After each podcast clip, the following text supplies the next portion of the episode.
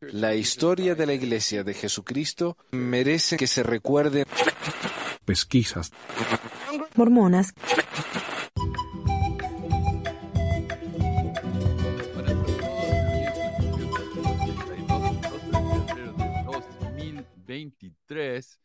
Mi nombre es Manuel y hoy estoy solo. A ver, cambiamos la cámara ahí. Sí, está, no me gusta eso. Hoy estoy solo, así que discúlpenme si las cosas andan medio, eh, medio lentas aquí. Eh, no está, se ha tomado unas merecidas vacaciones, don Carlos, así que los comentarios van a ir lentamente, suavecito, dulcemente. A ver. Ve, ahora estoy buscando cosas acá y ni, ni sé dónde están. Les pido disculpas. Em, eh, ahí está, mira, ¿eh? estoy solito. Ok. Eh, bueno, quiero primero que nada dar gracias a Fernando y a Samuel por suscribirse al, al programa en Patreon. Ambos son sacerdotes de la Emuel ahora y por favor les pido a los dos que usen su nuevo poder con juicio y prudencia.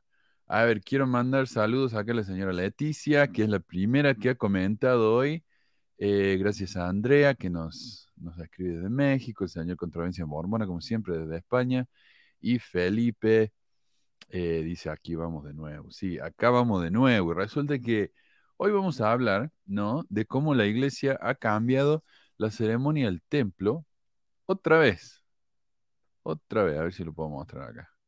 Ahí está otra vez han cambiado. Pero no es el único cambio que han hecho. Eh, uh, quedó fiero eso. Pucha, qué jodido que está solo acá. Ahí va. Em, no es el único cambio que ha hecho. Eh, tenemos varios cambios de los que vamos a hablar. Eh, cambios en creencias.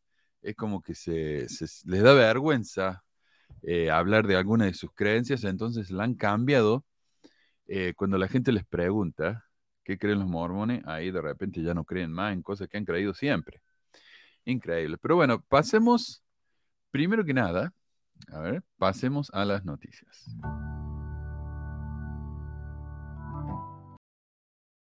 Todos están al tanto, ¿no? De, la enorme tragedia en, Siria y Turquía con los terremotos eh, que causó decenas de millares de muertos por esos lados. Y la iglesia bueno, emitió el siguiente comunicado. Dice, ahora lo voy a hacer un poquito más grande. Dice, eh, luego del terremoto que causó decenas de millones, oh, perdón, nuestras oraciones y las oraciones de los santos de los últimos días, eh, de toda Europa, no de todo el mundo, de toda Europa, están con ellos mientras comienzan a recuperarse de este desastre. Actualmente la iglesia se está comunicando con otras organizaciones perdón, de ayuda, tanto a nivel mundial como nacional, para ofrecer asistencia, dijo la presidenta. Porque obviamente la iglesia no tiene los recursos necesarios como para ayudar directamente, ¿no? Entonces tiene que, ir y buscar otra gente que los ayude a, prestar ayuda a la gente de Siria. Em, y tres días más tarde anunciaron cómo ayudaron. Dice, en conjunto con muchas otras organizaciones, eh, ayudaron con alimentos, ropas, mantas, suministros médicos, medicinas, refugios, kits de agua y saneamientos y otros artículos. Esta es gente que lo ha perdido todo.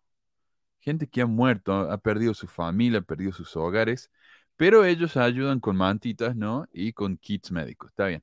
Mientras tanto, y como me lo hizo saber ahí la, eh, la amiga Adriana en, el grupo de WhatsApp, la fundación de, Messi acaba de, donar 3 millones y medio de euros, la cual obviamente es infinitamente menor que la fundación de la iglesia. O sea, tiene, me, imagino yo que tiene varios de miles de millones de dólares menos.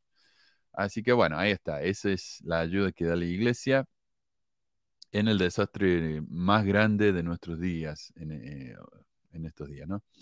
Eh, hola Miguel, bueno verte, Adriana, eh, Edison, a ver, como siempre, la amiga Dani, eh, Laura dice saludos.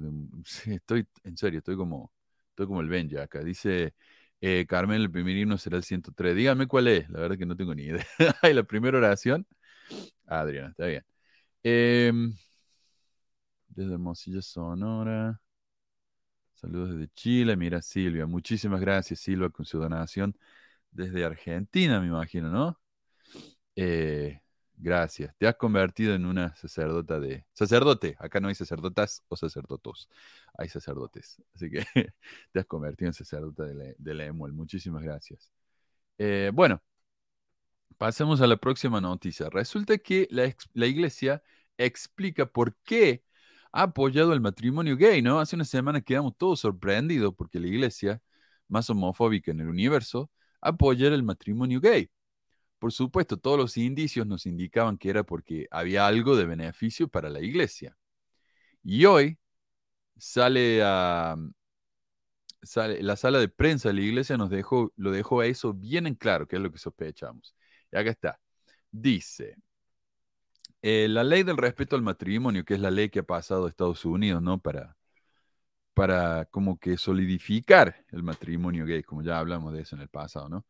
Eh, ya no se puede cambiar más, ya está. Esta es la ley de los Estados Unidos.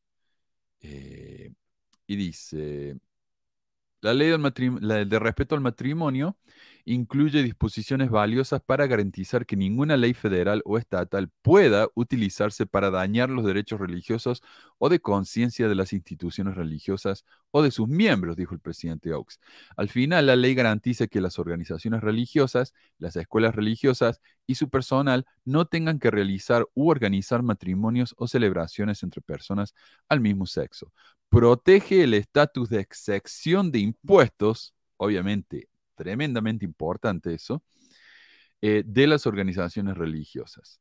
Protege las concesiones, licencias, contratos y acreditaciones de las escuelas religiosas y establece específicamente que sus propias disposiciones no pueden utilizarse para violar los derechos de nadie a la libertad religiosa. Poner tales protecciones en la ley federal fue un gran paso adelante. Entonces, hoy en día la iglesia apoya a la ley esta de, matrimonio gay porque ellos han recibido ciertas garantías, ¿no? Que, los beneficia eh, personalmente. Está muy bien, me parece bien. O sea, yo creo que lo más importante es la libertad personal. Mientras la iglesia no le diga a la gente en el mundo lo que tiene que hacer, que ellos hagan lo que quieran. Si los mormones quieren eh, hacer sus, cumplir con sus mandamientos, es cuestión de ellos, nadie lo va a detener, pero que no me digan a mí lo que yo puedo y no puedo hacer. Más que nada si yo no daño a nadie, ¿no? Em, pero esto, esto de que la ley protege a las iglesias, esto siempre ha sido así. Ninguna propuesta de ley hasta ahora ha dicho que iba a obligar a las iglesias a que hicieran algo que no querían. A pesar de que el mismísimo Oaks dijo en el pasado que su miedo era que sucediera justamente eso, ¿no? Eh, muchísimos religiosos, eh, conservadores decían en las noticias que si pasamos la ley del matrimonio gay, eh, las iglesias iban a ser forzadas a que, a que hicieran estos matrimonios. Cuando en realidad eso nunca fue parte de ningún proyecto de ley. Así que era todo verso eso, ¿no? Em, era, era lo que se dice promover el miedo, ¿no? Para oponerse al matrimonio gay. Porque si yo me opongo al matrimonio gay por sus propios méritos, digo, no, a mí me parece que el matrimonio es entre un hombre y una mujer. Está bien, vos pensás lo que quieras, hace tu vida y no me digas a mí lo que tengo que hacer. Pero entonces, para poder oponerse de una manera, eh, qué sé yo, eh, legítima, digamos, lo que tenían que hacer era inventar razones, porque no había razones buenas para oponerse. Entonces tuvieron que inventar. No, si pasan la ley nos van a obligar. Bueno, o como diría Bill O'Reilly, ¿no? El conservador este, decía él que si pasábamos la ley de matrimonio gay, la gente de repente se iba a poder casar con sus tostadoras. Años más tarde, todavía no ha pasado. Nadie se ha casado con su tostadora. Pero veamos, en un discurso de 1984 en el que propone criminalizar la homosexualidad, eso es lo que quería hacer, el criminalizar la homosexualidad.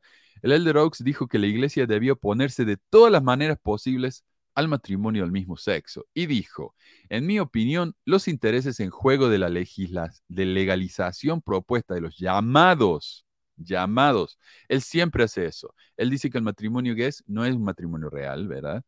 Eh, ya hemos visto acá en la conferencia general cómo los, apóstoles decían que el matrimonio gay era un, como un matrimonio falso. Era un matrimonio, están jugando al matrimonio, están jugando a la casita. Bueno, los llamados matrimonios homosexuales son suficientes para justificar una posición formal de la Iglesia y esfuerzos significativos en la oposición. Tal posición podría hacer que los siguientes puntos que se encuentran aquí en los términos seculares adecuados para el debate público sobre la legislación propuesta. Entonces está diciendo, la Iglesia debe, debe oponer, tener una posición formal opuesta al matrimonio gay. Eso es lo que dijo Oakes en el 84.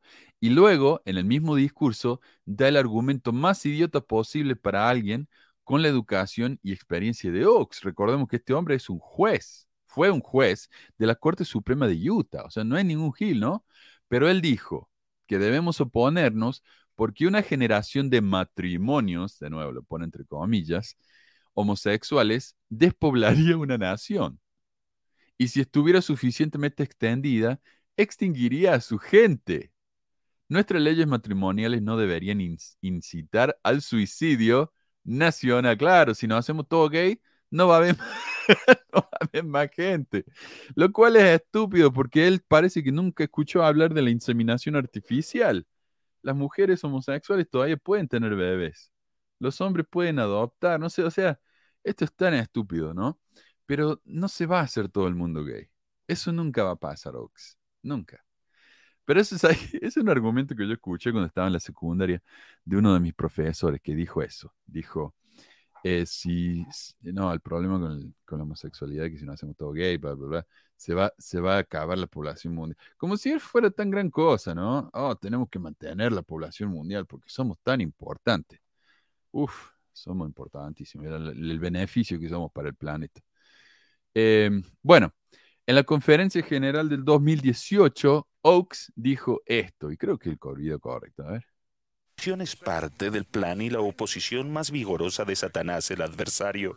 Se dirige a lo que es más importante para el plan de Dios.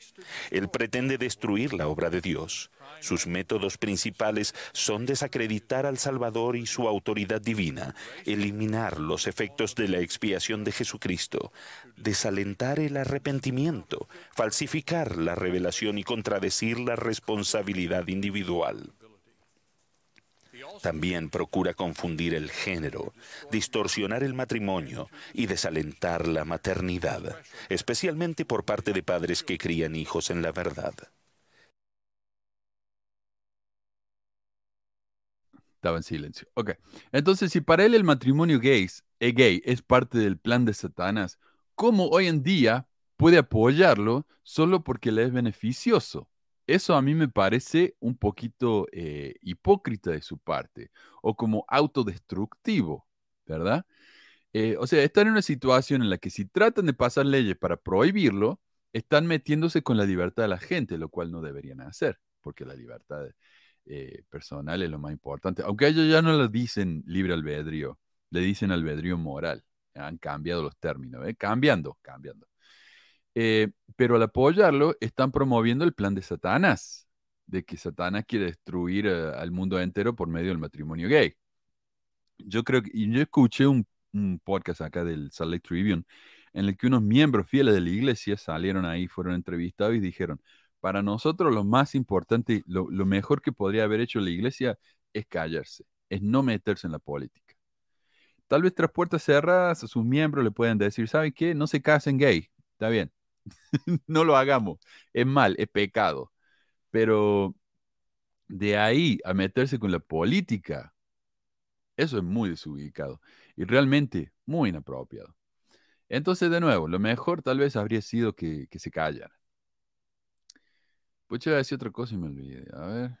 Y, estamos hablando acá, no, ya empezamos a hablar de los cambios, cómo la iglesia está cambiando con los tiempos, con la conveniencia, con la, y hoy vamos a hablar mucho de esto, de los cambios. me parece que este va a ser el tema de este año. El año pasado hablamos de la arrogancia mormona, tremenda arrogancia mormona. Hoy vamos a hablar, de este año vamos a hablar de la, siempre cambiante iglesia mormona. Y hoy el, todos los temas de lo que vamos a hablar de cómo cambia la iglesia. Pero bueno, eh, después antes de eso, perdón, en la conferencia de 2003, Oaks dijo esto.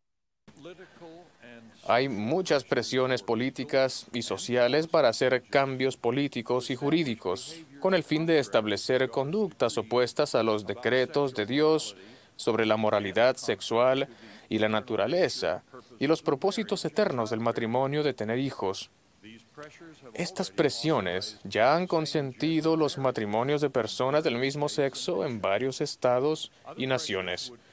Otras presiones buscan confundir la identidad sexual u homogenizar esas diferencias entre hombres y mujeres que son esenciales para lograr el plan de felicidad de Dios. Nuestra comprensión del plan de Dios y su doctrina nos da una perspectiva eterna que no nos permite respaldar esa clase de comportamientos, ni encontrar justificación en las leyes que los permiten. Y a diferencia de otras organizaciones que pueden cambiar sus normas, incluso sus doctrinas, nuestras normas se rigen por las verdades de Dios, quien las ha identificado como inmutables.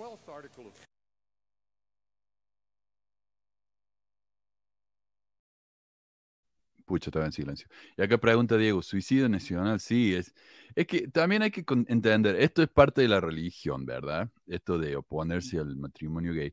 Pero también está esta idea ultraconservadora de que la nacionalidad es lo más importante que hay. Mira, Estados Unidos va a desaparecer si no hacemos todos gay.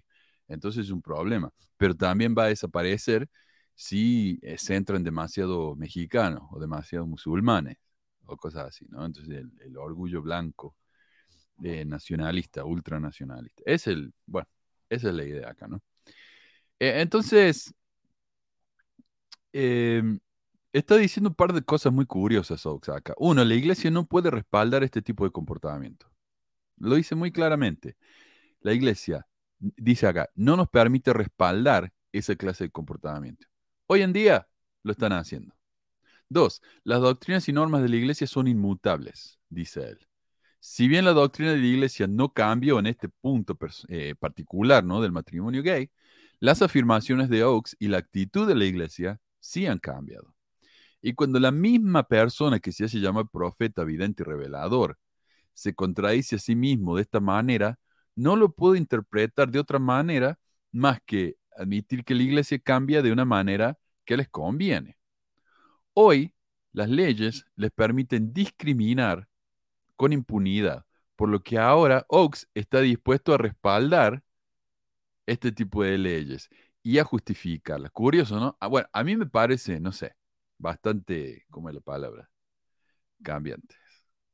A ver qué dice la gente acá. Dice DJ Man, buen día de Salt Lake. Los mormones son doble moral, pero ellos son los que de la moral, ellos se quejan de la moral cambiante del mundo, no la moral relativa que le dicen.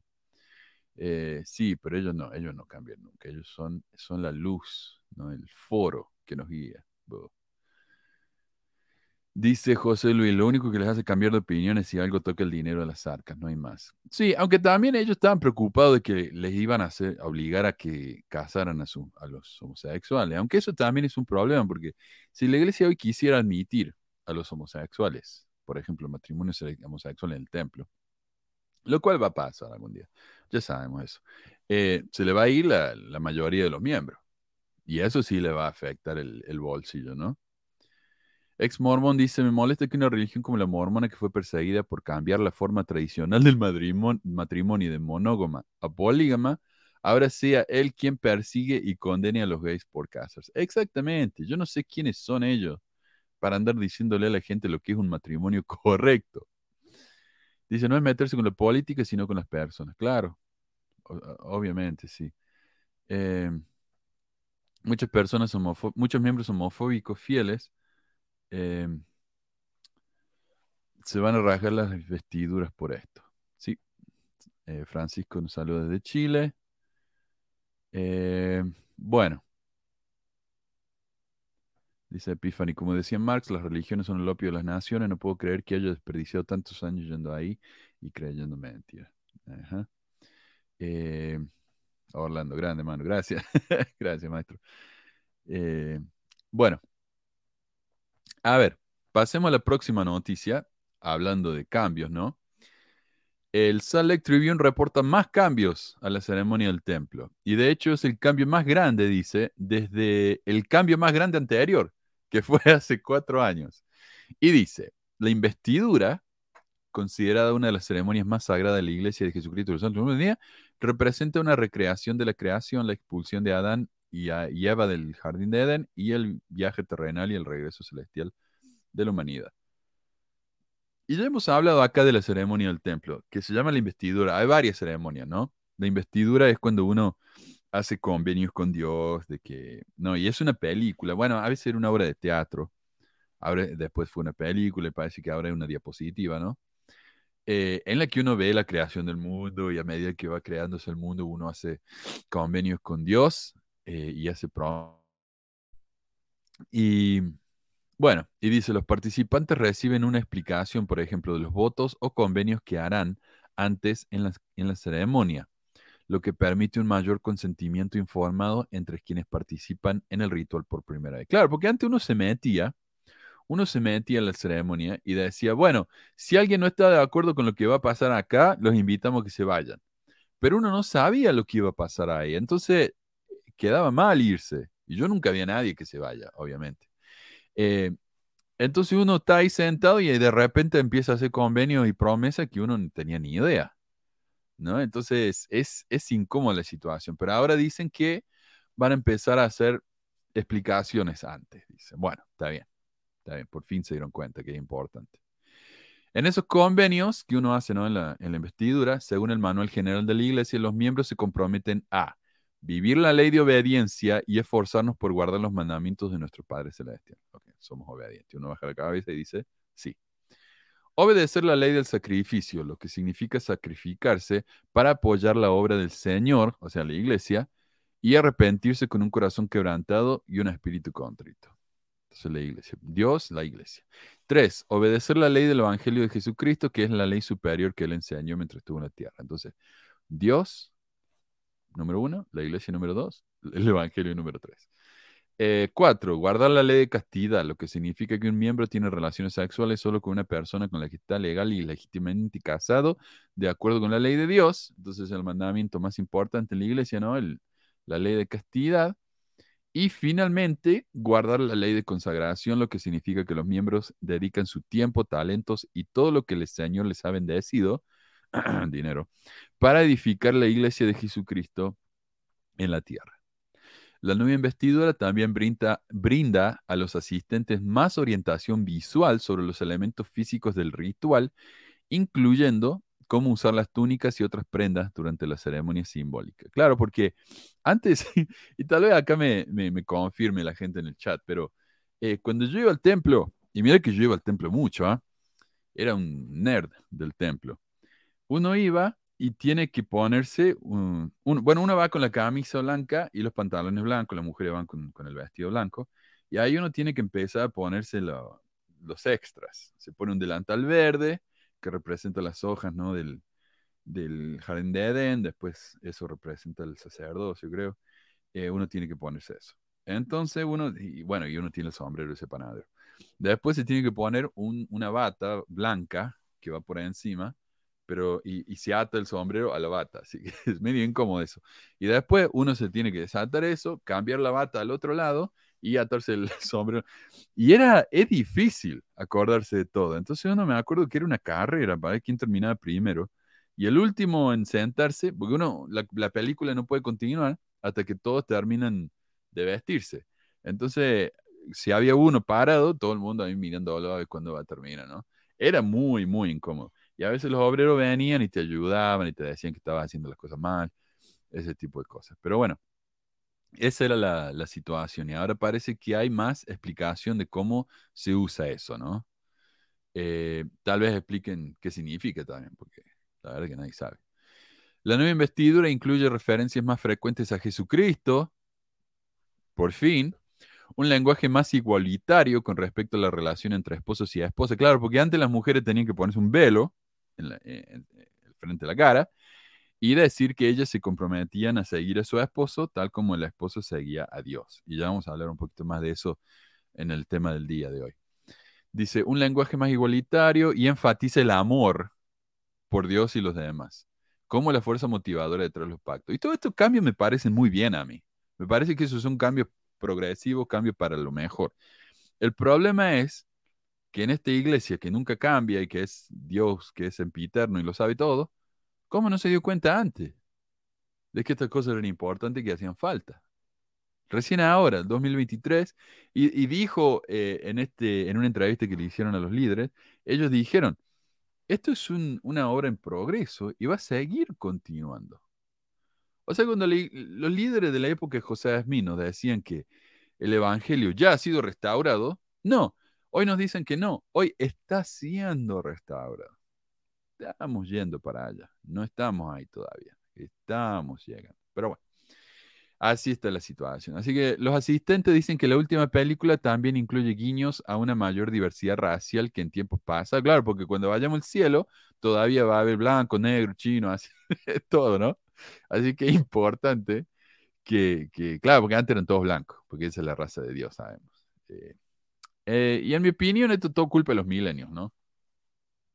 Es un chiste, porque, claro, los millennials con sus actitudes más progresistas han, han ayudado a cambiar este tipo de cosas, lo cual, como digo, es, es excelente. Acá tenemos al amigo Marco. Bienvenido, Marco. Eh, Eh, justo estamos días. terminando con las noticias acá. ¿Me escu- ¿Me escuchan? ¿Me escuchan? Eh, te escucho, sí. Ah, disculpen. No, está bien, bien. Bienvenido, gracias voy por, llegando. por estar con nosotros. Sí. Eh, quería leer un poquito de comentario. A ver qué dice Ave. La gente siempre dice que todo cambio viene de Dios, no importa el tipo de cambio que sea. Qué ridículo.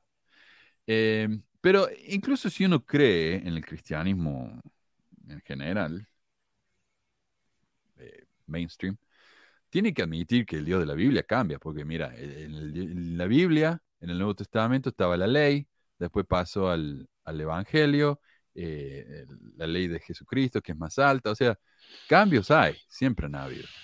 No es algo nuevo ni es típico de los mormones, pero, pero los mormones utilizan esas excusas que han utilizado los cristianos por, por milenios para, o siglos para eh, justificar sus propios cambios. Así que sí, no lo veo tan raro yo esto.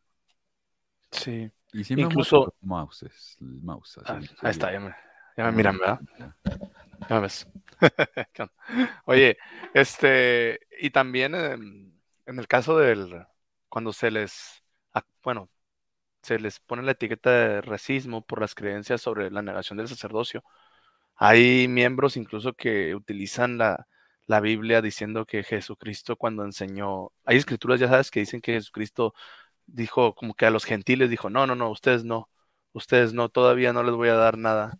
Esto, mi mensaje y mis, mi, mi, esto es para los, los judíos, pues ahorita, para los de la casa de Israel. Hay una escritura en la Biblia, ¿no? Que dice algo así. Ah, habrá que buscarla, pero me topé una vez con un líder que dijo, es que mira, Jesucristo mismo, él hizo, él hizo separación de, de personas. Entonces, utilizan la- los- Sí. mismas, las mismas fallas cristianas para excusarse.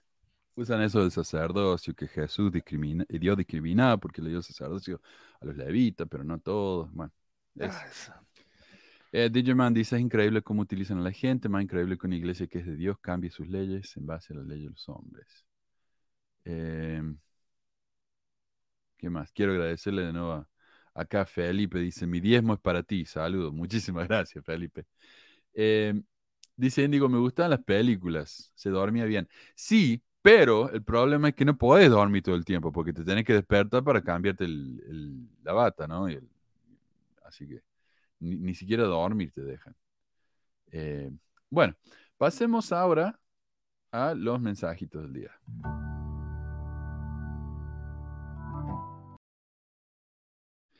¿Sabes que el video que hice de David Archuleta es lo que se dice acá, el regalo que sigue dando? Porque eh, no dejan de, comentar sobre eso. Mira, acá dice justo Franco, una persona que dedicó dos años y no hace lo que dice es solo un hipócrita que justifica su debilidad carnal. Y más aún cuando traiciona su conciencia que lo hace, eh, que lo que hace está mal y que Dios solo creó a un hombre, a hombre y mujer. Por mí hizo bien en retirarse, el Señor necesita gente firme. Y eso es lo que dijo eh, Holland. Está bien, si la gente no le gusta la iglesia, mejor que se vaya, que se vaya. Ese es el amor de, lo- de los Sí, mm, aquí no necesitamos a los débiles de la fe. Necesitamos fuertes que aguanten todo. Abusos, este, mentiras, ah, manipulación, información a medias, todo eso, que aguante todo. Pero mira, incluso dice, es un hipócrita, justifica su debilidad carnal. Pero si él ya no cree en la iglesia, eso no es hipocresía. Hipocresía es decir que uno es cristiano y andar juzgando a la gente. Eso es hipocresía. Exacto. Dice, traiciona su conciencia, que lo que hace está mal. ¿Cómo sabes? Por lo que yo entiendo, él dice que no cree más en eso. Así que no está traicionando ninguna cosa. Pero bueno, él- él- ellos, viste, ellos dicen eso para sentirse mejor, para pensar que lo que donde están, viste, es lo correcto. Y, Claro. eh, no es que Archuleta se haya ido por culpa de la iglesia, eh, Archuleta se fue por culpa de Archuleta. Y, y sobre todo lo hacen así, lo dicen así porque eh, en la posición en la que la iglesia lo puso, pues, o sea, a- a- al mismo Archuleta. La iglesia lo, lo eleva y lo convierte incluso en su cara, en cara, una cara de una persona social importante. Y después su- se les cae su ídolo.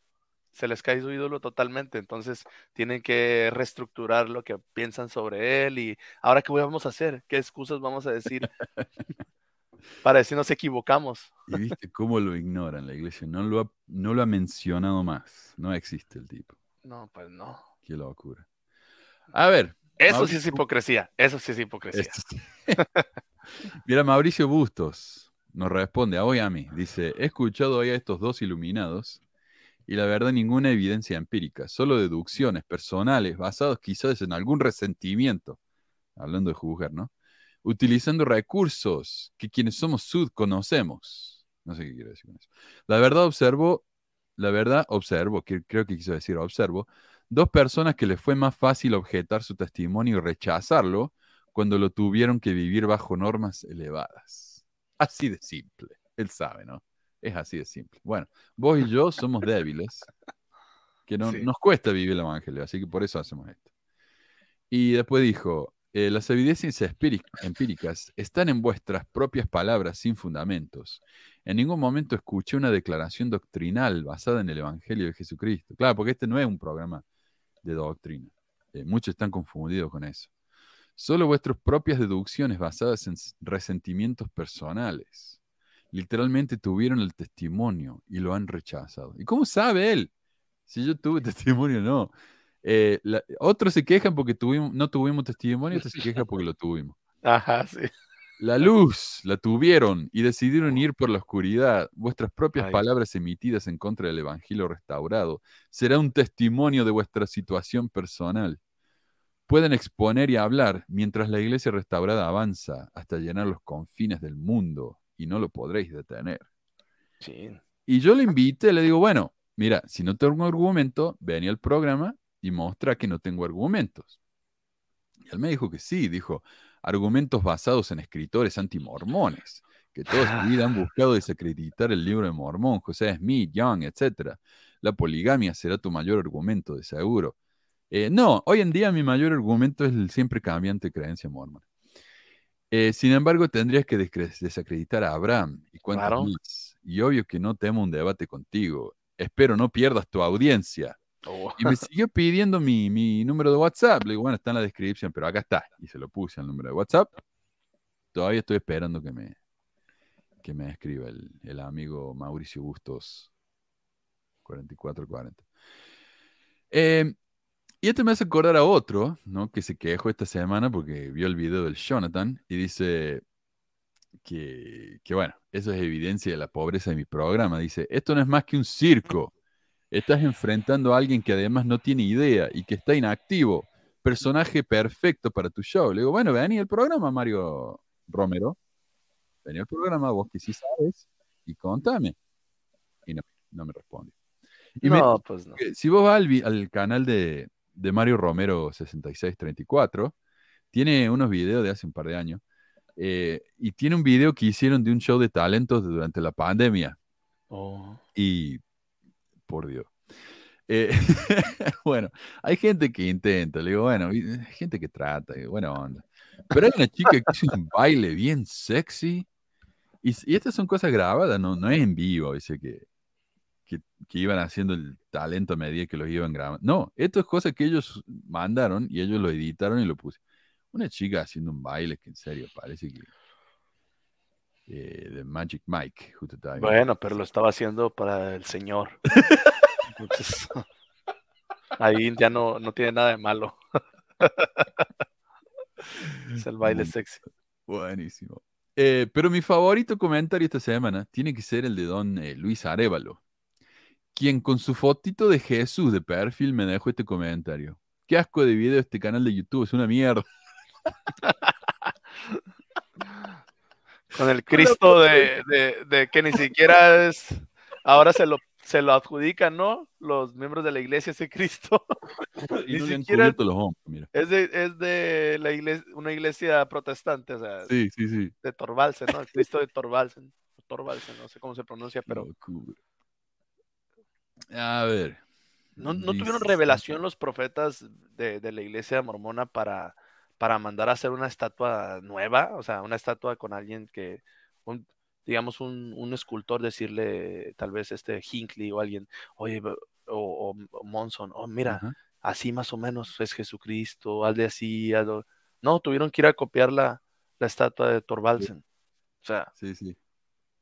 si tú eres el profeta, tú debes de ser el hombre que más tiene comunión con Jesucristo, con Dios. O sea, pero no. Es la, la historia esa, viste, de, escuché yo en la misión, no sé, un profeta, no se sabe qué profeta, pero cuando hicieron la, la- el dibujo ese, viste, del, del Jesús que se usa tanto. de Ya sé cuál decir. Sí, Parson. sí. Sí, y, y resulta que le trajo un boceto y el profeta le dice, no, Jesús no se ve así. Ah, así que, no, sí. Es leyenda mormona, leyenda urbana, quién sabe si pasó eso, ¿no? Pero si pasó, ¿por qué no hicieron lo mismo con una estatua? ¿Por qué copiarse la de los Mm. la de la iglesia ¿Y ¿Por qué no le cubren los hombros? Eh, Musgo Vendetta dice, ¿fuiste obrero, Manu? No, yo no, que, no quería comprometerme a eso. Porque digo, si me hago obrero, tengo que ir toda la semana, al mismo día, a la misma hora. Digo, no, mejor no. Mejor voy cuando, cuando puedo. Yo iba, pero al menos iba una vez al mes o más. Eh, porque me queda muy cerquita. Acá en Utah hay templo cada dos cuadras. Eh, a ver. Dice Edwin, en otros países, ¿cómo lidian con el calor en verano? Porque yo tenía que caminar mucho hasta la capilla en verano con corbata. Con corbata y los Garmin. Qué, qué sacrificio, tortura. Bueno, la gente con mayores recursos, pues utiliza sus automóviles con refrigeración, ¿verdad? Los, la gente que tal vez no tiene tantos recursos, pues eh, camión o Sí. colectivo o no sé cómo Sí, le digan en otras partes, pero por ejemplo, yo cuando con mi familia eh, nos íbamos en, en colectivo y este al principio y ah, era tenemos que salir mucho tiempo antes, por lo menos unos 40 minutos antes para salir corriendo, caminando a la parada o a la estación del colectivo Sí, esperar que llegara, llega y pues ya todo lo que conlleva eso. Y recuerdo que era un domingo de mañana muy estresante. Mm. Tener No, acá ir. andan en coche, sí. Yo me morí Sí. de frío. En el sur de Chile, qué frío, por favor. Eh, nos caíamos en el hielo en la calle. Dice Mr. Musa el Diego, los misioneros y hermanas caían desmayados por el golpe de calor en verano. Imagínate andar en traje negro con 50 grados. Eh, Marcos, hola Marcos, te dicen. Hola Adriana, hola, hola, hola. hola. Eh, Hello. mira, Marcos, sos mi ídolo. Ah, Ay, Firumac, tú eres mi ídolo. Tú eres mi ídolo, Firumac. Me dicen acá, mano, te mandé imagen por WhatsApp, chécala. Si me llega un mensaje por WhatsApp mientras estoy haciendo el programa, y encima que tengo que lidiar con los comentarios, encima imagínate, me pongo a leer el WhatsApp. Eh. Ah, dice, Jesús dijo que no vino a cambiar ni una coma en la antigua ley, sino a darle plenitud. Eh, bueno, pero ya no, ya no cuenta. No, eso es la, la historia. Eh, A ver, cumplirla. Jesucristo dijo que, bueno, según la Biblia, ¿no? Si, si tomamos en cuenta que todo lo de la Biblia literalmente pasó, fue así, que alguien escribió eso, en la Biblia dice que Jesús cumplió la ley y que al cumplirla, todo lo antiguo se, se cambia a, a lo nuevo. Ya no había necesidad de hacer otras prácticas antiguas de la ley. Claro, claro, o sea, eh, ya no tenemos que Sacrificar. sacrificar animales, no tenemos que evitar el, el, ah, los moluscos, ya no tenemos que pedrear, lapidar a las mujeres eh, eh, que engañan a sus esposos, güey. Bueno, Ajá, sí. ¿dónde está eso? Estaba, ya no está. Así que bueno. Si Ni siquiera. cambiar- si quieres llamarlo cumplir en vez de cambiar, llámalo así, pero es un cambio. Sí, claro, ni el diezmo, ni todas esas cosas que... Está, es, es muy curioso porque, porque José- Joseph Smith como que hizo una mezcla entre lo que es el Antiguo Testamento y el Nuevo Testamento. Como que el Nuevo Testamento agarró Ujú. el Evangelio de Jesucristo y del Antiguo Testamento lo empezó a desmenuzar y como que dijo, ah, con esto sí me gusta de antes, esto no. Entonces, como que me gusta el diezmo, sí. Pero ya ves, al principio no, al principio no, como que no era el diezmo tal y como estaba, solamente el banco, no sé, otras leyes. Luego la poligamia también. Ah, esto me gusta también. Suena bueno. Claro, está bueno. Y eh, otras cosas, pero ignora otras, muchas más que también en la antigüedad se practicaban. Ujú. Que dice Mao, por esas cosas mi mamá dejó la iglesia. Ella me dijo, ¿por qué si Dios es el mismo ayer, hoy, para siempre, la iglesia cambia tanto y cosas muy importantes como doctrina y ordenanzas? Muy bien. Eh, dice Carmelo, todavía tenemos a Mary y a Donnie. A Donnie y a Mary, perdón. o los Osmond. Eh, sí, la verdad es que yo, yo no sé, yo no los conocía a los Osmond en Argentina. Recién los conocí cuando me mudé acá. Pero acá eran enormes, muy, muy famosos. Eh, Ex Mormon dice, quiero profetizar que en 100 años más será doctrina aceptada en la iglesia que los gays se puedan casar y se el templo, las mujeres ejercerán el sacerdocio, guarden este comentario. Menos de Eh, 100 años. Mm, Yo creo que-. No sé, ¿qué será primero? ¿Tú qué piensas? Yo creo que, ah, no sé, está difícil, pero que- creo que le- primero le va- van a dejar que las mujeres ocupen cargos de liderazgo como de obispo o cosas así, pero no van a decir que les dieron el sacerdocio. Van a Mm, decir que, que por medio del sacerdocio, del poder del sacerdocio, ahora una mujer ya puede ser ordenada a obispo. O sea, no va a tener el sacerdocio, pero va a poder ocupar el cargo, porque eso fue lo que hicieron con las misioneras, ¿no? O sea, antes las Mm. misioneras no podían salir de misión, Claro. ellas no eran, eh, no era su obligación, todo eso, y no tenían ese manto, ese poder de, para, esa, de predicar, y ahora por medio del poder del sacerdocio se les da ese, ese llamamiento, pero que antes no existía. Yo, eh, Smith nunca mandó. no, tenés razón. Ujú. Sí, sí, sí. Acá dice, ¿quién era? La resistencia, dice, ex mormón, confirmo. Mm. Y quiero dar muchísimas gracias que llegó Becky, eh, la, nuestra señora y salvadora. Muchísimas gracias, Becky. Y Eh, otros sí, otros sí dicen que creen que es más rápido o que más necesario que la iglesia ya a la comunidad LGBT que los que los ya que de plano les dé su, su, su posición en la iglesia bien que se puedan casar en el templo, sellar y eso. Sí. Está, está difícil, ¿no? Ay, ay, ay. Maestro dice, maestro de la pizza. Mira acá, Musa, tener competencia. Manuel, si la iglesia católica forma un, ca- un canon, qui- quiso decir, y varios dogmas religiosos, así como el dogma del Espíritu Santo, porque después de la reforma protestante de Martín Lutero, ¿por qué seguimos creyendo dogmas? Es tradición, ¿no? Eh, los que escriben a pesquisas defendiendo la iglesia no entienden que sabemos de verdad que lo que ellos creen es una mentira, dice el Barón Rojo. Luego de eso ya no hay forma de creer, sabes que es una manipulación. Claro, yo me imagino, yo, yo creía de cuando era mormon, era muy, muy creyente. Y yo, y yo pensaba, jamás, jamás me iría de la iglesia. Si me voy de la iglesia, nunca la voy a criticar porque, eh, qué sé yo, porque, no sé, porque en el fondo tal vez sé que es verdad, pero no quiero. Pero no, no, no, uno se va y, uno va con miedo, ¿no? Al principio. Uy, ¿qué tal si, si cometí un error? Y después que te vas y, y- y ves cosas desde afuera, te das cuenta que es un invento tan grande todo esto. Eh, y no estamos hablando de la doctrina, de que la doctrina es incorrecta. No, es todo un invento. No Toda sé. la organización. Es que, bueno, los cambios son muy, muy importantes. Mi- minimizan muchas veces los defensores de la iglesia esos datos o sea, esas características que se modifican durante el tiempo, como diciendo, ah, son cambios que nu- nu- nunca fue una doctrina tan importante, tan grande, cosas así. Siempre lo minimizan, buscan minimizar el problema porque no les conviene.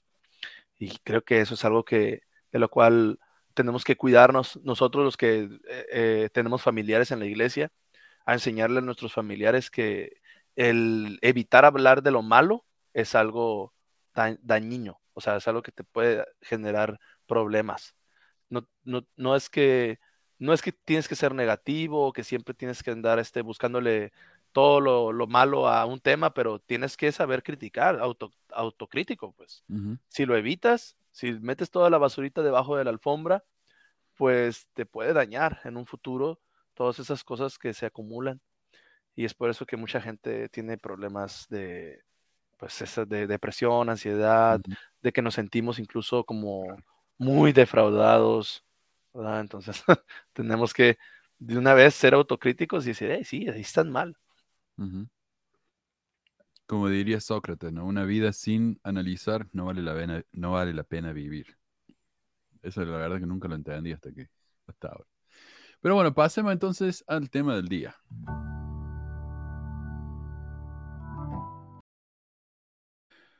RR me envió un mensaje por WhatsApp de un artículo del sitio de la iglesia en Inglaterra. Y yo creo que este artículo salió cuando eh, apareció el, musical del libro de Mormón.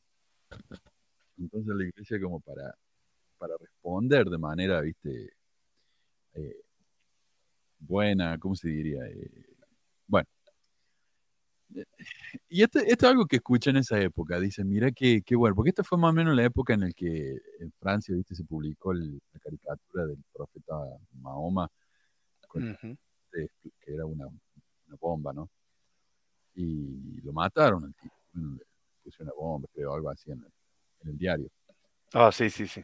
Hay un artículo eh, en un medio nacional diciendo, eh, ven, los mormones son, son buenos y son tolerantes, porque a pesar de que hay un musical entero eh, dedicado a burlarse de ellos, ellos no han hecho nada. Claro, no, no les tiraron una bomba, así que ve, mira qué tolerante que son. No que eh, la iglesia aprovechó la propaganda que gratis, que era el libro de Mormon, para hacer su- sus cosas, ¿no? Y, y, por ejemplo, en el, cuando uno iba al teatro, te dan un librito, ¿no? Con el programa, los actores, todo ese tipo de cosas. Y la iglesia tiene una propaganda de una página entera que dice, bueno, visto el musical, ahora lee el libro. Ah, sí. Eh, entonces, no, ellos se aprovecharon de todo esto. ¿Para qué dice, viste cómo dicen, Eh, cualquier publicidad es buena publicidad? Ujú. Y la iglesia se dio cuenta de eso. Entonces, claro. Pero no sé si dice la, la noticia porque no la alcancé a escuchar, pero de esto que la iglesia está demandando a la autora del libro de Bad Mormon. Ajá. pues entonces, este, ahí sí les importó. Ahí sí les importó. Claro. Y es interesante eso porque yo escuché eso y, y hay un argumento que realmente no se sabe por qué. ¿Por qué la iglesia demandó a Bad Mormon y a Mormon Singles, que era una aplicación ¿no? para, como Tinder para mormones? Eh, ¿por qué la iglesia demandó a esa gente y no a, por ejemplo, a Mormon Stories? No sé. Bad Mormon, eh, el problema con Bad Mormon, ¿sabes lo que fue? Es que eh, esta mujer no es que la iglesia la demandó simplemente porque ella escribió un libro. La iglesia la demandó porque ella quería registrar el nombre Bad Mormon como trademark, como marca registrada. Sí, sí, sí, sí. Y la iglesia tiene la marca registrada del nombre mormón. Entonces no podés hacer eso. Yo la entiendo a la iglesia en ese sentido. Es como si yo hiciera un- un- una marca registrada que se llama eh, Starbucks estúpido. O sea, Starbucks no me va a dejar hacer eso. O sea, no. Sí, sí, claro. No, no, no, no. no. Y el problema también es que, bueno, ella puede publicar su libro que se llama Bad Mormon. Lo que la iglesia no quiere es que haga la marca registrada y luego empezar a vender cosas con la marca Bad Mormon. Porque dicen ellos no va a ser, la gente se va a confundir. Pero Eh, ¿por qué quisieras tener dentro de tu dentro de tus marcas registradas una palabra que pues es que es está ligada con Satanás, según lo que dijo Exacto, exacto. Bueno, pero es por el libro de Mormón. O sea, Claro, por el libro. eh, cuando usas Mormón como el nombre de la iglesia, eso es una victoria para Satanás. Esa es una. Es muy confuso, o sea, tienen que ser muy mormón para tratar de entender eso. Eh, No nos gusta la palabra mormón como nombre de la iglesia, pero no la uses porque te vamos a demandar por eso. Te vamos a demandar porque somos una corporación que nos interesa mucho el dinero. sí, Entonces, sí, sí. Bueno, como debería- eh, hay una propaganda de T-Mobile acá de celulares que decía, tiene sentido si no lo piensas.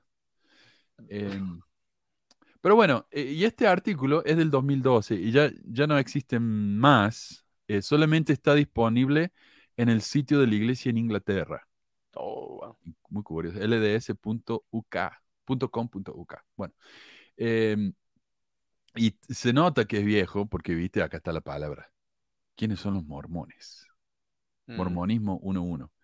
Eh, 101 es lo que dicen en la universidad, esta es la clase básica. Por ejemplo, tomar in- inglés 1, 101 es el- la primera clase de inglés. Eh, en el, y bueno, y dice varias giladas. Bueno, el artículo abre con un, con un um, infográfico. Y es un infográfico bastante problemático. Estas son cosas que han sacado de un estudio del 2009 de Pew Research, que es una compañía que hace encuestas. Y el primer cuadrito dice, porcentaje de los servicios de adoración sacramental que se enfocan en Jesucristo, 100%. Yo no sé de dónde han sacado eso. eh, Obviamente esto no se puede verificar. Pero vayan ustedes a cualquier capilla mormona, cualquier domingo, y Jesucristo se habla entre poco y nada. A veces no se lo menciona nada más cuando termina la oración, ¿no? Nombre de Jesucristo, amén. Eh, pero vamos, 100% enf- enfocado en Jesucristo. Sí, creo que se han enfocado más últimamente en estos últimos años que le han que Nelson le ha puesto más enfoque a, a Jesús. Sí, pero antes sí, antes yo creo que se mencionaba mucho a, a Smith, a los líderes, por ejemplo, el profeta vigente, el presidente de la iglesia en su, en su turno. ¿Qué más? Pero Sí, mostramos bueno. en la última conferencia que Ah, sí. mencionaron a Nelson mucho más que a Jesucristo. O sea, eh, eh, esto no es del pasado. Ellos di- dicen, dicen, ¿viste? Eh, son muy de hablar. Lo que hacen, dicen, no, nosotros toleramos y aceptamos a todo el mundo. Y después van y pasan ley en contra de... No, e- es- ellos son muy de hablar, ¿viste? Eh, ¿cómo Sí, es una exageración decir 100% enfocado, o sea, es Mm. No hables totalmente. tanto, dice que tus acciones me ensordecen, no sé, una cosa así. Bueno, sí, nada, 100% no. 100%. Eh, otra, otro, otro cuadrito dice, 9 de cada 10 miembros oran semanalmente y más del 80% ora a diario. Eh, Mm. también dice, según un estudio independiente, los mormones se encuentran entre los más conocedores de la Biblia y de la No religión. es cierto. Eso no es verdad. Pero ¿sabes qué es interesante esto? Porque me puse a buscar, encontré la encuesta de, de- de Pew Research Ah, y, y ahí está, mira, los mormones les hicieron un 32 preguntas sobre la Biblia y la religión. ¿ok? Ok, tres de las preguntas de las 32 eran específicamente sobre el mormonismo, pero bueno. Eh, pero también incluye agnósticos y ateos, a judíos. O sea, no le podés hacer la misma pregunta a un mormón y a un judío y luego decir, ah, mira, los mormones saben más, porque casi todas las preguntas eran acerca del cristianismo. Entonces no es justo, ¿viste? Eh, pero es verdad que los mormones tenían uno de los promedios más altos, con 20.3% de respuestas correctas. Pero los judíos tuvieron más, con 20.5%. No solamente eso, los ateos y agnósticos tenían más, con 20.9%. Los ateos son los que más saben sobre la Biblia y la Una religión. victoria para Satanás. A eso no lo mencionaron. ¿Qué? No sé ¿Por qué? ¿Por qué? No, es muy, muy injusto, mira. No Eh, significa nada esa encuesta, la verdad. Dice porque, Dale. no, es que, es que pues a quienes entre- entrevistaron, a quienes les preguntaron. Claro. Si tal vez se fueron a Salt Lake City y agarraron a todos ahí, a puros miembros de los 70, pues sí. Eso es lo que estaba pensando yo, porque vamos a seguir viendo los números, pero estos números no encajan con la realidad. Esta encuesta tiene que haber sido exclusivamente hecha con miembros activos de la iglesia. Claro. Si no, no, no tiene sentido. Eh, mira, el porcentaje de eh, con, con 17 o más respuestas correctas. Mormones 74, judíos 73, ateos 82. O sea, son lo que- somos los que más sabemos de. Em, a ver. Mm, ¿Y sabes por qué saben? O sea, una persona atea y un agnóstico, es que han orillado a las personas ateas y agnósticas a que se esfuercen mucho por estudiar la historia cristiana y todo eso para poder por lo menos tener argumentos para cuando te atacan. constantemente a la defensiva. sí. Claro, claro. Sí. Porque si no tienes un argumento, una historia, pues no, no puedes defender tu posición, ¿verdad? Ujú. No puedes defender. Entonces, claro que por eso los ateos y agnósticos saben mucho. Ujú. Exacto. Eh, pero es muy, muy curioso esto. Además que los mormones van a seminario por cuatro años, otras iglesias no hacen eso. O sea, los judíos, viste, hacen el bar mitzvah y tienen que estudiar, entonces por eso saben más que los mormones. Pero, qué sé yo, acá dice evangélicos, protestantes, católicos. Ellos no, no tienen seminario. O sea, Ahora el que- catolicismo seminario es para ser cura. Es, es curioso que acepten como una encuesta sobre conocimientos, pues, de la Biblia, o sea, pues, escrituras, ¿no? Vamos a decir, escrituras de la Biblia o pasajes bíblicos y del libro de Mormón. Es curioso que lo pongan como si fuera algo que ya soluciona tu vida o que te hace bueno, ¿no? Ujú. O sea, o que es algo como que, ¿qué? Porque sabes mucho, porque te sabes la Biblia al derecho al revés. ¿Qué, qué estás haciendo por mejorar la vida de los demás o tu propia vida? O sea, sí, los mormones saben mucho de la Biblia, y, pero a ver, ¿dónde está una, un hospital en mi ciudad? No hay Claro. ningún hospital en mi claro. ciudad mormón. Yo ocupo un hospital donde se vea, donde cumplan con lo que dice la Biblia, que dice este, traer a los afligidos a mí y ayuda al más, al más pobre o ayuda al- a, como el, eh, a, a esta- si en cuanto se dice esto a los más pequeños, a mí me lo hiciste, dice la escritura de Jesucristo. Entonces aquí nunca no he visto ningún hospital mormón que diga, "Te- con el 50% de más barato que otros hospitales, tú puedes venir aquí y te vamos a ayudar. No hay, no existe, a pesar de que la iglesia tiene millones, millones de, de dólares, billones. Nada, sí. Entonces, el saber esto, esta encuesta, ¿qué? ¿Qué me estás diciendo? Ah, sí, sabes mucho de la Biblia o del libro mormón. Uy, wow. No. Pero ni siquiera es tanto, porque son solamente siete preguntas sobre Mm. la Biblia. Mira, lo voy a compartir acá para ver si, si sabemos la respuesta. Vamos a ver. Eh, porque me, me gusta esta. A ver. Dice, ¿quién sabe más sobre la Biblia? Pregunta número uno. ¿Cuál es el primer libro de la Biblia? No, manches. Tendré que tener problema para no saber eso. Este es el problema. Lo- los judíos usan una Biblia diferente, la Biblia hebrea, que está organizada diferente. Entonces no le podía preguntar sobre un libro que ni siquiera leen. No es justo. A los musulmanes. Los musulmanes no leen la Biblia, entonces, y los musulmanes están en la, en la, en la lista acá. Sí, no. Eh, pues no. Bueno, se llama Génesis. ¿Cuáles son los nombres de los primeros cuatro libros del Nuevo Testamento? Los cuatro evangelios. Los judíos no leen el Nuevo, el Nuevo Testamento. Entonces, ¿cómo van a saber eso? A ver. eh, Marcos, Mateo, Mateo, primero es Mateo. Mateo, Marco, Lucas uh, y otro más. no es Juan. No, José. Juan no es Mateo, Mario. Marcos. ¿Qué? Pucha, pensé que lo Estás sabía. dejando, no mal, sé. a- estás dejando mal a los ateos. Estás dejando mal a los ateos. Pucha, che. Bueno, 75% en Eh, Eh, ¿Dónde nació Jesús según la Biblia? ¿Belén, Jerusalén, Nazaret o Jericó? Belén. da- Belén, aunque el libro de Mormón dice que fue en Jerusalén. ahí, ahí, eh, no sé si habrán- se habrán equivocado, pero Algunos piensan que nació en Nazaret porque le decían Nazareno, pero no es porque era nació en Nazaret, sino porque era eh, Nazareo, como Juan el Bautista. Eh, por eso y que se crió en, se crió en también, ¿no? Por ahí creo. Bueno, eso lo tuvieron que hacer encajar, ¿no? Porque la profecía decía que iba a ser Nazareo. Ah, no sé sí qué. es cierto, sí que es cierto. En Jesús el. Cristo recuerdo que haber leído esa parte y yo decía, ¿qué? O sea, porque Nazareo, o sea, no, no tiene nada que ver. Ahora resulta que, que así son las profecías. Dicen algo que no pasa como, como tal, ah, lo interpretas de otra manera Sí. para que ajuste. Pero bueno, Dice, ¿cuál de estos no está en los diez mandamientos? a ver. Haz a otros tal como quieres que te hagan a ti, no comete adulterio, no robar, mantener el día de reposo. Pues el haz a otros. Eso no está en el Haz a otros este, lo que tiene que estar a ti, eso no está. O Dios cuida a los que se cuidan a sí mismos. sí, esas son frases inventadas. O Dios le da sus peores batallas a sus mejores guerreros. Ah, bueno.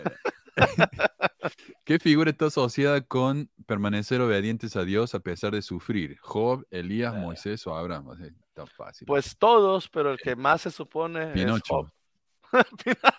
Se lo comió el- No, el se papá lo comió la ballena Sí. y lo vomitó. Job.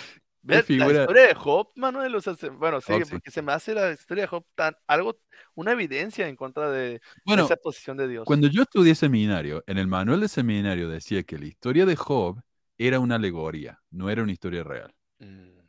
Pero Oh. ahí ya te está metiendo en problemas, porque entonces si Job es una alegoría, tal vez Adán y Eva eran una alegoría. Claro, claro. Pero la historia de Job, o sea, eso de que Satanás va con Dios y Dios le dice, sí, vamos a hacer Mm. como una apuesta, hacemos un gambling ahí, una puestecita sobre que si va a ser fiel o no, y pues hazle lo que quieras, nomás no lo mates. Ah, pues mató a toda su familia. Y, y Dios, ah, Sí. bueno, está. Y eso es interesante porque eso muestra la evolución del diablo también, porque el diablo en el Antiguo Testamento no era el enemigo, era uno de los chicos del mandado de Dios. Dios lo mandaba a hacer cosas y, y Dios y, y el diablo iba y lo hacía. Entonces él- su trabajo, por ejemplo, era probar a la gente, como a Job. Eh, ese era su trabajo. Y después se fue evolucionando y se convierte en el diablo. Eh, ¿Qué figura está asocio- asociada con guiar el éxodo de Egipto? ¿Moisés, Job, Elías o Abraham? Bueno, obviamente, Moisés. ¿Qué figura está asociada con la voluntad de sacrificar a su hijo para Dios? ¿Abraham, Job, Moisés o Elías? Ah, pues Abraham. Abraham.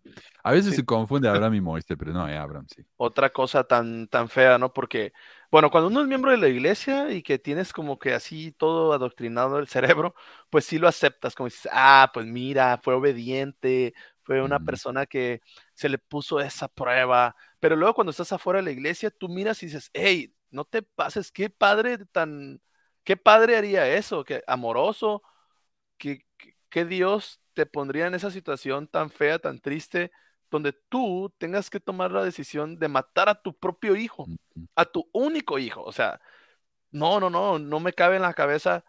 Es que lo probó, realmente no quería que lo hiciera. No, de todos modos, es, es un poco sádico para mí, un poco, este, un poco mucho tener que decirle a tu hijo que haga algo muy malo y después en el último momento, en el último momento, detenerlo.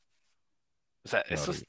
eso Es, es está, sádico eso. Sí, sí, sí. O sea, ¿qué me estás diciendo? Que es, hay un Dios que juega con eso, con esas cosas, como si le dieran, como que acá, lo pudo haber probado de muchas otras maneras su obediencia, no con esa, esa encrucijada mental y sentimental contra su hijo, pero bueno, o sea, lo aceptan, lo aceptan. ¿Será también una alegoría esa historia?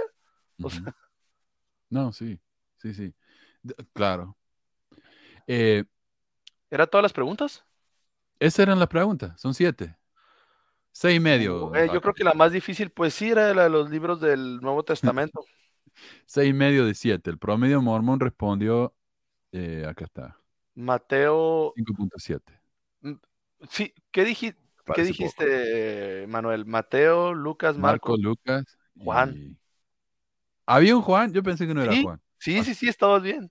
Juan. Mateo, Lucas, Marcos, Juan, creo. Si nos corrigen si estamos mal.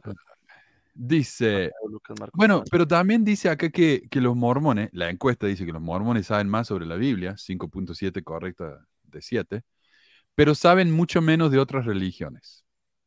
Mm, ¿ok? Y esto contradice el artículo este de la iglesia, el cual dice, recordemos, los mormones están entre los que más saben de la Biblia y de religión. Eso es, pues, es una verdad media. Nosotros sabemos lo que es eso. En el argot latinoamericano sabemos que una verdad dicha a medias es una mentira. Amén, Benji, amén. Mm, Uy, pero fíjate, sí, sí, te dicen que sí saben sobre la Biblia y la religión. Y luego es muy, gen- sí, es muy general decir que sabes sobre la Biblia con esas siete preguntas. O sea, Mira, solamente el 70% de los mormones sabían que Job era el que representa el sacrificio. Y solamente el 73% de los mormones sabían los cuatro evangelios. Y eso que estudian seminario. Eh, a ver, el artículo también dice cosas como, a ver, déjame que te muestre acá. eh, nueve de cada diez miembros de la iglesia leen las escrituras y oran con sus hijos y los envían a recibir una educación religiosa. Ahora, podemos debatir si eso es gran cosa o no. Es realmente algo digno, ¿no? Eh, porque para ellos recibir una educación religiosa es una educación religiosa en el mormonismo, no una educación religiosa. Entonces, bueno, ¿eso es bueno o no? No sé. Es, es una opinión personal eso, si es realmente un beneficio. Para ellos sí. Eh, y esto me dice a mí, lo único que me muestra esta cifra es que los mormones son buenos para hacer lo que le, lo, que le dicen. Y ya vimos, la semana pasada hablamos de por qué hay tantos mormones en el FBI y en la CIA, porque son buenos para bajar la cabeza y decir sí. Eh, o al menos, cuando alguien les hace una encuesta, son buenos para responder lo que tienen que responder. Como viste las encuestas, ¿cuál es eh, la ciudad más feliz del, del país? Siempre es Provo, Sí. que llena de mormones. Y sin embargo, Provo tiene el índice más alto de suicidio y uso de antidepresivos. Entonces, ¿cómo se explica eso? Porque Bien. lo dicen, dicen, sí, somos felices. Eh, además, como dijiste vos, no nos dicen qué tipo de mormón encuestaron. Para mí son mormones activos. Hoy únicamente mormones activos. Por ejemplo, nadie se traga que el 77% de los mormones van a la iglesia todas las semanas. No está diciendo son inactivos, simplemente dice todas las semanas. 77%. Eso ni siquiera los mormones más fieles se lo creen. Mientras que el 39% de las otras religiones van a la capilla todas las semanas. Pero esto tampoco es justo porque, eh, por ejemplo, los judíos, no se espera que los judíos vayan a la capilla todas las semanas o al templo. Los budistas, no es un requerimiento ir a, a, a todas las semanas. O los hindúes, los hindúes ni siquiera tienen una, eh, un, un lugar a donde vayan toda la semana a reunirse. Los hindúes no se reúnen. Ellos van al templo a adorar eh, de manera privada entre ellos y su dios, sus dioses, y nada más. Entonces, ¿cómo me va a comp- no, Estamos comparando pera y manzana acá. Nada que ver. Claro. Sí. Eh, además que muchos judíos se llaman a sí mismos judíos, pero por etnia o tradición, no por religión. Mm, Eh, bueno, así que de nuevo, muy, muy injusto está. Tendrían que haber comparado a mormones, ponele, con testigos de Jehová, con adventistas. Eso es más similar. Claro. De los grupos restauracionistas. Sí, sí. Eh, por ejemplo, los musulmanes. Los musulmanes van los viernes a la iglesia nada más que para orar, a rezar. Eso lo pueden hacer en su casa, o sea, no es, no es algo que tiene que estar ahí. Mientras tanto, los mormones tienen que ir a la capilla porque tienen que cumplir con mandamiento. Tienen que tomar la Santa Cena. Claro, claro, y, tomar la Santa Cena eh, y cumplir. Por ejemplo, yo era secretario de barrio. Bueno, si no iba a la reunión no, no era gran cosa, pero también era maestro de la clase de sumo sacerdote. Si yo no Mm. iba el domingo a dar la clase, tenía que buscar a alguien más que la diera. Y a veces era, era tan difícil hacer eso que simplemente cancelar todo lo que tenía, ir a la iglesia y dar la clase. Eh, Es como que te enganchan así, ¿no? Y Haga dice, si no vas mensualmente te meten tanta culpa en la cabeza en Utah, ¿te sentís obligado a ir o no sos buen miembro? Está hablando del, del templo, pero es más o menos lo mismo. ¿Sí? Claro, Eh, porque dice que para guardar el día de reposo tú tienes que tomar la Santa Cena y congregarte. Bueno, acá hay una discusión de cómo se llaman los, los autobuses en diferentes lugares. A mi barrio le decíamos el bondi, no sé, ¿El qué? el bondi. no ¿El sé bondi? El bondi. Ese no lo había escuchado. Sí, dice, Manuel, dices? mándame tu número. Mi número está en la descripción, maestro. Eh, Autobuses, camión, colectivo, colectivo, el la micro en Chile. micro. Acá Eh, también hay, en México también en algunas partes le dicen peceras, Mm, peceras en la Ciudad de México. se esa. Eh, son más Eh, como, algunos son más como lata de sardina. Eh, debería ser una que dice sea feliz, no sea mormón la camisa. Ah, bueno, tengo la de sea feliz, sea mormón. Se aplican restric- restricciones. Eh, bueno, continuemos con este estudio.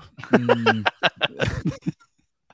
ah, bueno, y ya está, ya está el infográfico. Ahora pasamos a las, a la- a las preguntas y respuestas A ver, vamos. artículo. Dice, la parte de, de- de habla que si los mormones son cristianos o no, personalmente no me interesa. Eh, Como ya dije, este no es un programa de teología, así que prefiero enfocarme en cuestiones de evolución, ¿no? De las creencias o cuestiones administrativas. Por ejemplo, bajo la pregunta de si los mormones creen en la Biblia, el artículo responde sí. Los mormones veneran la Biblia como la palabra de Dios, un volumen sagrado de escritura. Los santos de los últimos días aprecian sus enseñanzas y se dedican a un estudio de por vida de su sabiduría divina. Según el apóstol de la iglesia M. Russell Ballard, el libro de Mormón no diluye, ni disminuye, ni quita énfasis a la Biblia. Por el contrario, la expande, la extiende y la eh, exalta. Esto no es una verdad media, esto es una simple mentira. Sí. Los líderes nos dicen constantemente que leamos el libro de Mormón, pero no dicen lo mismo de la Biblia. Exacto. Cuando, mira, hace unos, uh, ¿cuándo me fui? Hace como 11, 12 años ya. La razón por la que yo empecé a dudar de la iglesia es porque el presidente Hinckley nos dijo, tienen que leer el libro, el libro Mormón. Y él nos hizo varios desafíos de leer el libro de Mormón. Todos juntos. Toda la iglesia junta estaba leyendo el mismo el libro de Mormón en la misma parte al mismo tiempo. Sí. Y yo empecé a leerlo con mi esposa. Y, y fue que llegué a la parte en la que del cambio de la piel, que yo no sé, yo había leído el libro Mormón 12 veces ya en la misión y antes de eso, y nunca me había chocado tanto como esa vez. Tal vez estaba más eh, ah, Consciente. consciente de, la- de los problemas raciales. ¿no? Ajá, Cuando sí. leí eso, realmente me chocó. Y ahí es donde todo se me vino abajo. Así que gracias, presidente Hinckley. Pero el presidente Hinckley nunca dijo, leamos la Biblia. No. De hecho, si, si recuerdas, y muchos de los que están aquí presentes pongan en los comentarios si sí les tocó, que se imprimían unos caminitos, unos caminitos así, con el libro de Mormón, con los libros del libro de Mormón, Mm, y hasta con la fecha Sí, en la sí, que sí. tú le ponías y lo coloreabas. A los niños de la primaria se les daba, pero también se les daba a los jóvenes, y tú como adulto también tenías tu propio caminito, o no sé, puede ser una escalera, o no sé qué era, pero generalmente era como un camino y decía mi lectura del libro de Mormón. Y no miré, yo nunca miré uno de esos en- de la Biblia, de la Biblia, sí. nunca lo miré, solamente miré del libro de Mormón y diferentes versiones llegaron a hacer y imprimir del libro de Mormón. Era mucho el enfoque en el que leyeras el libro de Mormón. Aparte que sabemos, Manuel, que sí es una verdad a medias, bueno, es una mentira totalmente, porque para la iglesia el libro más correcto y perfecto sobre la faz de la tierra, no dice la palabra perfecto, pero dice correcto. Correcto, sí. Es el libro más correcto sobre la faz de la tierra, es el libro de Mormón, y eso ya ahí, con esa sola declaración, tú estás poniendo la Biblia por debajo de él. Claro. Y Bueno, la y bajas dice- más. Ajá. El artículo de fe dice, creemos en la Biblia hasta donde esté traducida correctamente. O sea, ya te empiezan a poner condiciones. Ese era el otro punto. Cuando haces la declaración de que el libro de Mormón es el más correcto que todos los libros de la tierra, eso incluye la Biblia, se sube un peldaño. Y cuando dices, y creemos en la Biblia hasta donde esté traducida correctamente, bajas la Biblia a otro peldaño todavía. Entonces el libro de Mormón es muy superior eh, que la Biblia, siendo que el libro de Mormón, si, lo, si, quitas, si le quitas la Biblia al libro de Mormón, el libro de Mormón no podría existir por sí solo, No. porque no tiene los evangelios, no, tiene la historia de Jesús como tal. Pero si quitas el libro de Mormón, la Biblia, claro que sí, lo ha sobrevivido durante miles de años. Entonces, pero ¿por qué el enfoque tanto de que el libro de Mormón es más correcto y más importante? O bueno, o bueno es este, eh, para leer es el único libro que tiene toda la verdad y, y que ningún hombre se acercaría más a Dios eh, sino el que lo lee, ¿no? Que algo así es la declaración. Que si te quieres acercar más a Dios, tienes que leer el libro de Mormón. Es una Mira. mentira que digan que no lo posicionan a- eh, mejor que la Biblia. En la página de Biblioteca Sud, acá en Facebook, tienen este gráfico y el comentario de Adreina dice, el libro más perfecto, semejante a la Biblia, me gusta, ley el libro de Mormon. Ya está. ¿no? Em, sí. No se nota, no se nota que lee. Ay, me encanta este. Kiahuetl dice, amo este libro, es sin duda otro testamento de Jesucristo. Lo sé, lo vivo, me encanta. Eh, qué bueno. Buenísimo. Eh, así que bueno, mentira, mentira. Eso es absolutamente falso. Pero bueno, lo tienen que decir, porque esta está obviamente hecho para gente que no son miembros de la iglesia. Claro. Si dices que, la, que el libro Mormón es más importante que la Biblia o que es más correcto que la Biblia, pues te van a, te van a rechazar. A ver. Entiendo, yo entiendo que los mormones quieren quedar bien con los cristianos promedio, ¿no? Pero esto ya, esto ya es ridículo. O sea, lo que están haciendo es tratar de pasar por cristianos regulares en lugar de ser una gente peculiar. Y yo me acuerdo que Hinckley dio un discurso hace 30 años en el que dijo, nosotros somos una gente peculiar, somos diferentes. Eh, Hoy ya no, hoy quieren ser lo mismo que todo el mundo. O sea, si los mormones son la sal de la tierra, si realmente se han disuelto ¿no? en el agua de- del mundo. Ah, qué poético estoy. Pero bueno, eh, pero hablando de cosas disueltas, mira lo que es esto. Eh, la pregunta, ¿los mormones creen que pueden llegar a ser dioses? La respuesta es, mm, los santos de los últimos días creen que Dios quiere que lleguemos a ser como Él, pero esta enseñanza a menudo es tergiversada por aquellos que caricaturizan a la fe.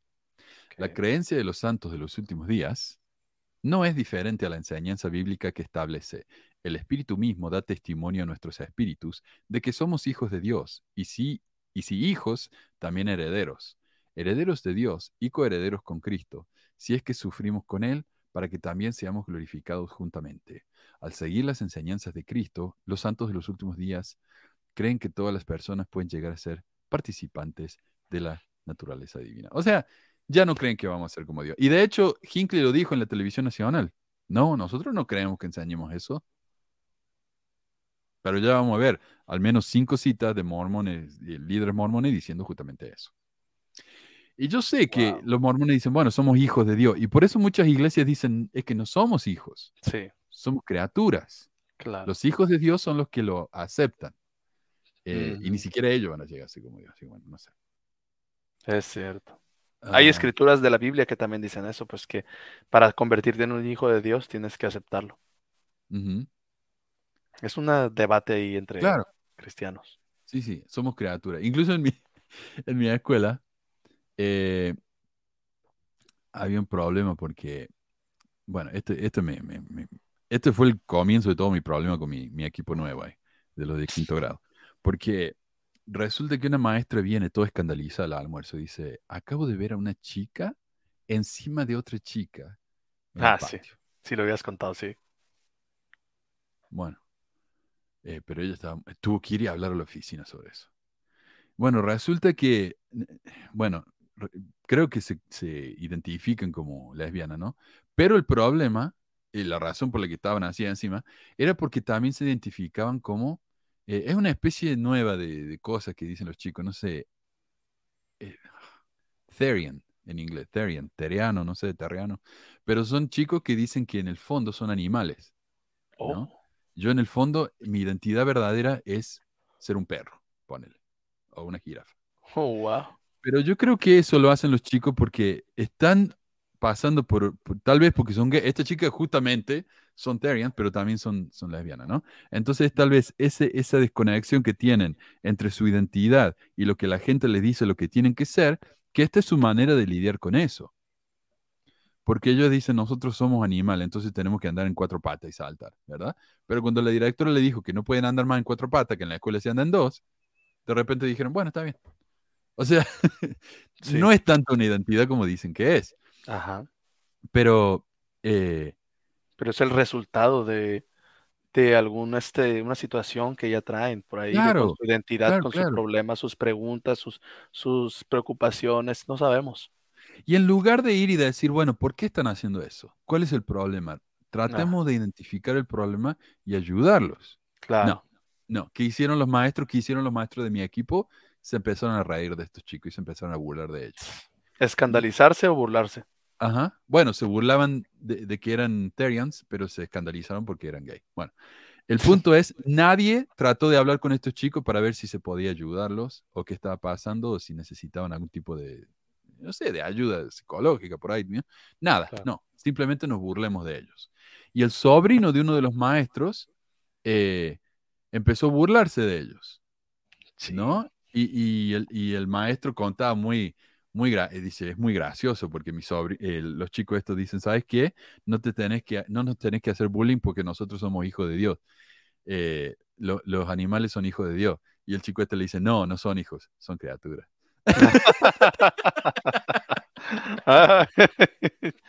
Ay, ay. ay. Estuvo buena la respuesta, pero en el fondo nos estamos burlando. Y eso es lo, lo triste, ¿no?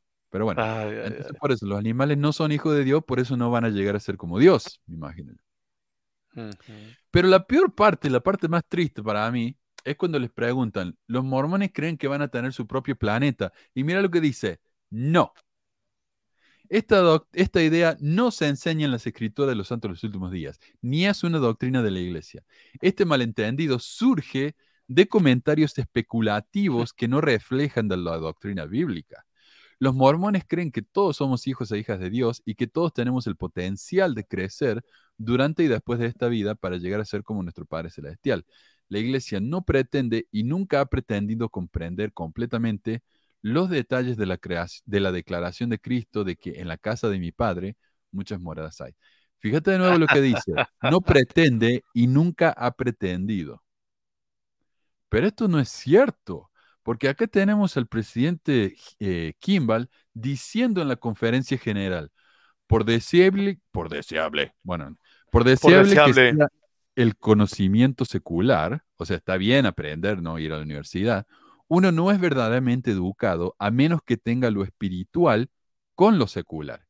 El conocimiento secular es algo que podemos desear. El conocimiento especular es una necesidad absoluta. Espiritual. Necesitaremos todo el conocimiento secular acumulado para crear mundos y suministrarlos. Pero solo a través de los misterios de Dios y esos tesoros escondidos del conocimiento podemos llegar al, al lugar y condición donde podemos usar ese conocimiento para crear y exaltar. Bueno, Manu, pero él no está diciendo que va a tener su propio mundo, dice que van a crear mundo. Es verdad. Es verdad. Y vos sabés que yo me acuerdo que yo tenía un, un maestro, un- no, no un maestro, un presidente de, la, de los hombres jóvenes en Argentina, el Nacho, que él, él, no sé, ¿dónde, cómo sabía tanto de los problemas de la iglesia? Pero él siempre los blanqueaba, ¿viste? Y él nos decía que eh, es importante, por ejemplo, estudiar ingeniería, porque si estudias para ser ingeniero, cuando sea tu hora de crear tu propio mundo, vas a estar más listo. Él nos decía eso. ¿De dónde sacó él eso? Él lo Claro, escuchó en alguna parte. sí. Entonces que diga la iglesia no pretende y nunca ha pretendido comprender, es mentira. Acá tenemos a un profeta. Y también en el capítulo 10 de Doctrina del Evangelio lo citan a este hombre y dice, cada uno de vosotros tenéis dentro de vuestro alcance la posibilidad de desarrollar un reino sobre el cual presidir como Ah. rey y Dios, Ahí está, para gobernar un mundo ahí está. y a todos sus habitantes. Debéis desarrollaros a vosotros mismos y progresar en capacidad, poder y dignidad. Entonces, In eh, your face, in your face. Y no es el único. O sea, hay como cinco o seis citas de Kimball, pero mira, lo tenemos vamos, a vamos, vamos. Joseph Fielding Smith. Yo leo esa, dijo, yo leo, yo leo, Y esto leo. está en los manuales de la iglesia. Todas estas cosas que, es- Antiguo, que sí. estoy compartiendo acá están en el sitio de la iglesia. Dijo, esa, ben- esa gran bendición de la gloria celestial nunca podría haber llegado a nosotros sin un periodo de tiempo en la mortalidad. O sea, en la progresión, ¿no? Para llegar a ser como dioses. Y por eso vivimos aquí en este, a este, por eso vinimos aquí a este mundo mortal. Estamos en la escuela, la escuela mortal. Si somos fieles y fieles a los mandamientos del Señor para llegar a ser hijos e hijas de Dios, seremos coherederos con Jesucristo y en su presencia pasar a una plenitud y una continuación de las semillas para siempre y quizás a través de nuestra fidelidad tener la oportunidad de construir mundos y poblarlos. Ahí está, otra vez. Uh, esta no es la cita correcta, ¿eh? Pucha. Bueno, Pero este y de también Fielding Smith. Joseph Fielding Smith. En su libro Doctrina y Salvación, tomo 2, dijo, el Padre nos ha prometido, a ver si lo tengo. El Padre nos ha prometido que mediante nuestra fidelidad seremos bendecidos con la plenitud de su reino. En otras palabras, tendremos el privilegio de llegar a ser semejantes a Él. Este desarrollo no tiene fin, seguirá para siempre. Llegaremos a ser dioses y tendremos jurisdicción sobre los mundos Ahí está. y estos serán habitados por nuestra progenie. Ahí está. Tendremos una eternidad sin fin para siempre. Libro Doctrina de Salvación, tomo 2, del profeta de la iglesia, Joseph Fielding Smith. Eh, Lorenzo Snow lo dijo. A ver, Brigham no, lo dijo. Ajá, Orson Pratt lo dijo. sí. En el manual Principio del Evangelio de 2001, en inglés, no sé por qué en inglés, en español no lo han traducido. Página 201 dice, vivir en la parte más alta del reino celestial se llama exaltación o vida eterna. Recibirán todo lo que nuestro Padre Celestial tiene y llegan a ser- llegarán a ser como Él. Incluso Ujú. podrán tener hijos espirituales y crear nuevos mundos para vivir. Ahí está. Entonces, ¿de qué estamos hablando? Estamos hablando de que están mintiéndote en la cara. Te están mintiendo en la cara a todas las personas que, incluso a sus propios miembros de la iglesia, que no leen más allá, o a las nuevas generaciones que no van a buscar la enseñanza antigua, se van a quedar con esa respuesta a esa pregunta, que quién sabe quién dio esa respuesta. O sea, yo les digo, Increíble. Manuel, esa es de la encuesta esa, cuando les preguntaron si Sí. que creíamos que, que los mormones, bueno, si los mormones creen que van a tener su propio mundo, ¿quién dio esas respuestas? No sabemos, ¿no? O sea, ¿quién las dio? ¿El grupo de abogados de la iglesia? ¿Los apologistas de la iglesia? Porque los ensayos de la iglesia están hechos por los apologistas, que a veces ni sabes quiénes son. Tal vez alguno ya se inactivó, ya se detractó de la iglesia tú ni sabes. Pero ¿por qué tú confiar en una respuesta o en un, o en un ensayo que fue hecho por, por desconocidos apologistas que no tienen ni siquiera el supuesto poder manto profético? ¿Por qué no los apóstoles toman la, la, la batuta y decir, nosotros somos los que vamos a dar esa respuesta? Porque nosotros somos la cara de la espiritualidad de la iglesia y somos los que tenemos la comunión con Dios y la revelación directa de Dios. ¿Por qué el apóstol no da ese, ese, esa, esa, ¿cómo se dice? Esa respuesta. O porque aquí no se fundamenta con el, con el testimonio de los apóstoles lo que dicen esa respuesta de esa encuesta. No, se lo dejas a un grupo de personas que creen saber mucho, apologistas o lo que sea, y nos mienten en la cara. Eso es lo que pasa. Y a los miembros de la iglesia también. Y los miembros se quedan bien felices con esas respuestas sin ir más allá. Y, y sobre todo sin darse cuenta que no es tu líder, no es aquel que depositas tu fe el que la hace.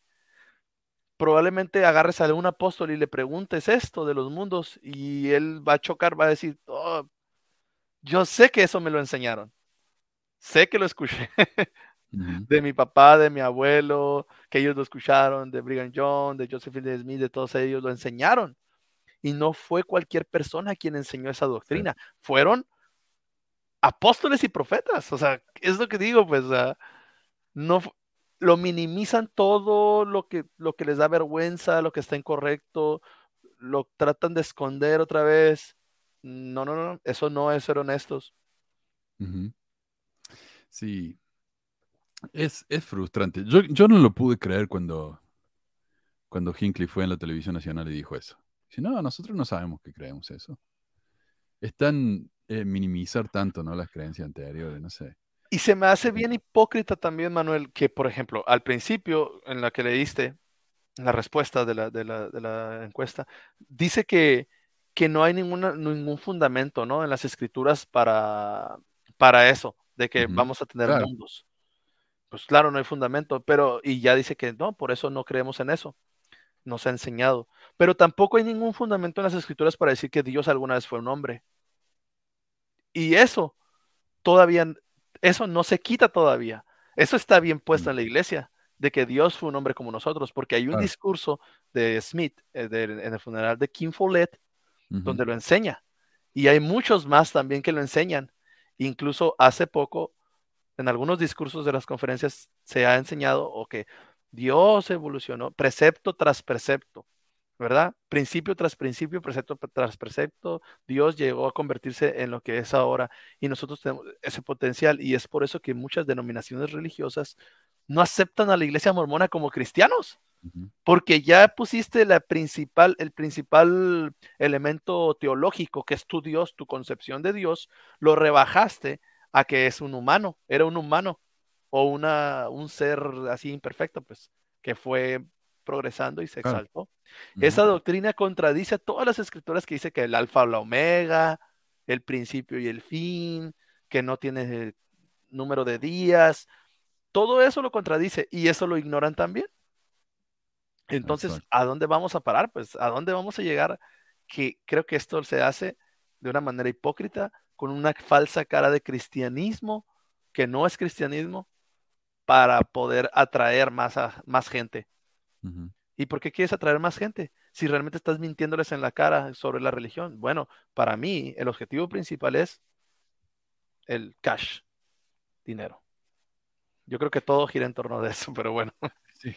Sí, porque uno entra y se da cuenta. Mira, esto, esto yo lo veo como, como esto de, la, de las citas en las aplicaciones, viste, online.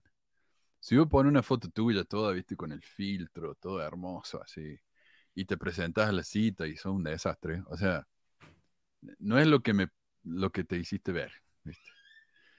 Pero si me veo más realista, o tal vez incluso un poquito peor de lo que soy, y cuando me ven, dicen, ¡hey!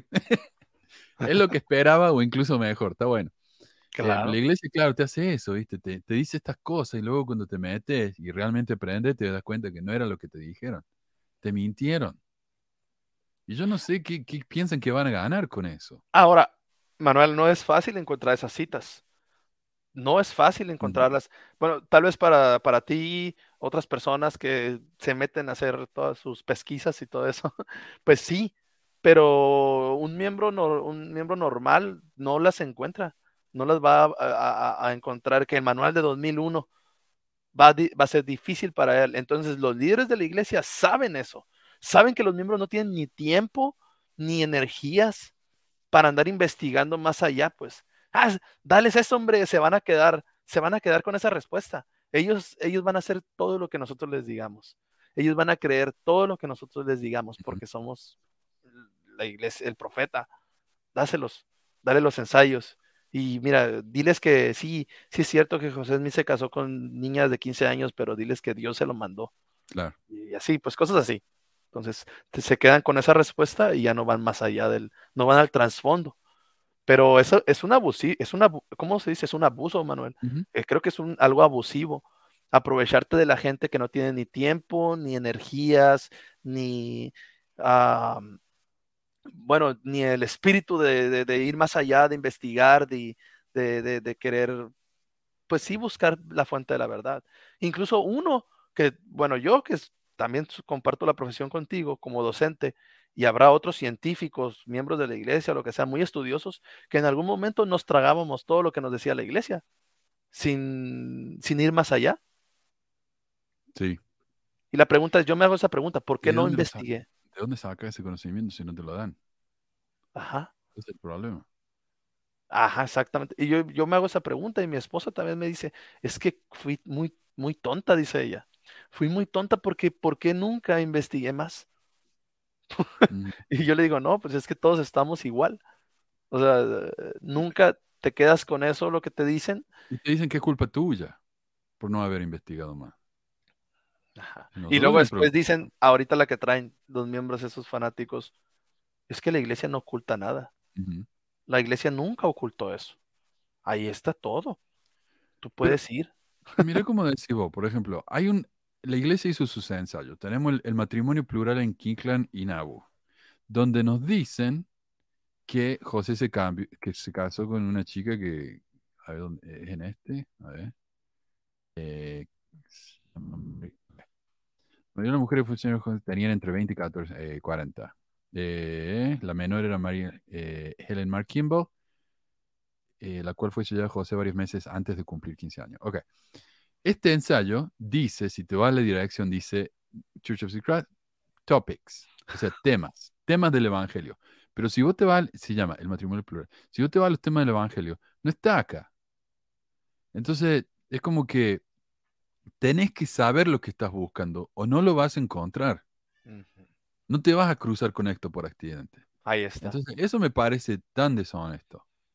No sé, sí. pero bueno. No, está difícil encontrar el, no sé, la- la- el pasaje o la historia que, que- que es controversial de la iglesia. Si es cierto, ahí está, te van a decir, ahí está, pero bueno, tú, tú como docente te darás cuenta que, ¿qué le vas a decir a tus alumnos? La fórmula para sacar el área del, del, del círculo, para sacar el área del círculo, ahí está en el libro, búsquenla. Sí.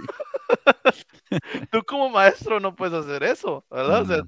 si vas a ser comple- 100% honesto y hacer bien tu trabajo, vas a ir a la página tal, vamos a estudiar la fórmula, vamos a hacer Sí. esto, ver diferentes variantes. No les dices, ahí está, no, bueno, Aunque ahora que lo mencionas, vos sabés que nunca lo había pensado de esa manera, pero yo tenía una maestra de francés que a veces nos hacía preguntas en las pruebas y, y, ella decía, todas las respuestas están en el libro. Y si la respuesta no está en el libro, teníamos que escribir Je ne sais pas parce que le livre ne dit rien. O no sé porque el libro no lo dice. Eh, y ahora que lo menciona, es justamente lo que nos dicen los líderes. No sé, el libro no lo dice. Pero si ustedes son profetas, ustedes hablan con Dios, y eso es justamente el tema que vamos a hablar ahora. Pero quiero compartirle acá al maestro de la pizza que dice, Manuel, quiero estar en vivo contigo. ¿Cómo puedo comunicarme contigo? Mira, justo ahí abajo vos ves una, unas palabras que están pasando y ahí está mi número. También en el número de descripción. Eh, lo mejor que podrías hacer, maestro de la pizza, porque muchos me escriben para eso, y a veces invito gente que no conozco y termina siendo un desastre. Yo no digo que vos vas a ser un desastre, pero no te conozco. Entonces lo mejor que podés hacer es lo que hizo Alberto, mándame un audio, decime lo que querés hablar o tal vez contame tu historia y de ahí vemos, ¿no? Eh, porque realmente no puedo tener a todos los que, me, los que quieren estar en el programa. A veces, honestamente, a veces es mejor estar solo que, que con alguien que no conozco. Eh, pero si funciona, buenísimo, buenísimo. Mira, eh, muchos de los que están acá en el programa es justamente porque me mandaron información y, y prepararon temas y cosas así, ¿no? Cuando dice- vaya. ¿Mm? Ajá. No, ¿qué decía? Que si cuando llegue a ir a Utah, Manuel, y voy a ir a tu Ah, casa, me tienes que sí. invitar un café ahí en el, en el City Creek, en el, en el mall de la iglesia. Tienen. No, está muy caro, ¿no? Creo que está muy uno- caro. No, el café no. Tienen uno justo al frente del Desert Book. Te puedes comprar el café y caminar ahí al Desert Book. ¿Te imaginas una foto así con una tacita de café enfrente, del, enfrente de ahí? Se va a hacer, se va a hacer, se va a cumplir. Miraban ahí con la barba, el pelo largo y el café adentro del Desert Book. Eh, sí. Carmelo dice, los miembros se tiran pedo de colores cuando anuncian un templo y a la gente le niegan ayuda para el mando del mes. Exacto. Aunque lo compartí más que nada porque me gusta lo de los pedo colores. Eh, en Italia hay dos miembros locos, dos gatos hacen lavado de dinero haciendo el templo de Roma. Mm, más templo. En Roma, mira vos. Y yo me acuerdo que tenía amigo que, un amigo, bueno, un conocido, era el primo de mi novia, que sirvió la misión en, en Italia y ellos Ajá. decían, bueno, cuando uno va a la misión en Italia no es que uno va simplemente a bautizar, uno va para convertirse, porque en la realidad no se, no se bautiza nadie. Eh, cada vez que un mormón me pregunta por qué hablo mal de la iglesia, yo le respondo que es por las mismas razones que hablaría mal de una pareja agresiva y violenta para prevenir a sus futuras nuevas novias. Sí. Y en ese caso te van a decir que son un despechado. Es lo que hacen siempre. ardido, ardido despechado. Ardido. También eh, sí, sí está esa historia, ¿no, Manuel? Porque está, creo que en las señales de la segunda venida de Jesucristo, que cuando se haga el templo en, ¿dónde? ¿En Jerusalén? ¿O en Mm. dónde es? Sí, ¿no? Puede ser. Que ya se va a acercar la venida de Jesucristo. Bueno, el tipo este, el, el Nacho, mi maestro, mi presidente de eh, hombres jóvenes, me decía, allá en Jerusalén hay un, dice, Centro de Jerusalén de BYU para los estudios orientales. Bueno, y él decía, eh, va a haber que, hace- que hacer un templo en Jerusalén, pero vos no sabes que lo que pasa es que ese BYU que hay en Jerusalén puede ser convertido en un templo así. Entonces, cuando venga Jesús, ese, ese BYU va a ser el templo. Ya está Ah. listo. ya. Simplemente que ahora es un centro de estudio. ¿no? Decía. En mi barrio hay un hermano, dice Gabriel, que era obrero del templo y el domingo iba a la capilla con medias blancas con el logo del templo. O sea, se las robaba siendo obrero. Ay, Ah, ay, ay. Mira, acá en el templo de Tijuana tuvimos al del presidente del templo al hijo del presidente Hinckley. Él fue Mm. eh, el, el- no estoy seguro si fue el primero o el segundo presidente del templo. Creo que fue el primero presidente del templo de, de Tijuana. Y era muy parecido al presidente Hinckley, solo que más alto. Y las veces que yo llegué a ir al templo y verlo, pues yo, todo el mundo bien emocionado, ¿no? Oh, que es el hijo del presidente Hinckley, que tenemos, qué bendición, qué bendición tener a alguien tan así, tan espiritual. Y las veces que yo llegué a ir al templo, a este señor lo miraba con una cara de enojado, así como estresado, así como que yo no quiero estar aquí, o sea, en serio, nunca me inspiró nada de, tranquilidad, paz, incluso dentro del templo. Y yo sí llegué como con mi cara ilusionado, pues así con, ya ves con tus ojos llorositos y, ah, hola señora, sí. y, pero después ya lo empecé a observar porque uno observa pues mucho de esas clases de personas. El señor se miraba como, como si estuviera cumpliendo un requisito para escalar un peldaño en la organización. Yo así lo miraba, ¿verdad? Es mi percepción, pero concuerdo, concordé con otros amigos, amigos de, de, de, la zona aquí de, la iglesia en, en, México, que, que él se miraba como una persona un poco, no sé si estresada o enojada. Entonces, imagino que si es estresante que tengas un templo lujoso eh, y que no tengas tanta asistencia, ¿verdad? O que te estén presionando de arriba, pum, pum, te estén mandando, hey, hey, tienes que cumplir con estos números, tienes que hacer esto. Es como un trabajo, ¿verdad? sí. Sí, mira, acá hablando de las preguntas de... Oh, mira, Ana dice, estimado, tuve noticia que eran dos templos más en Chile, uno en Santiago y otro en el norte. Habría que ver, la verdad que ni idea.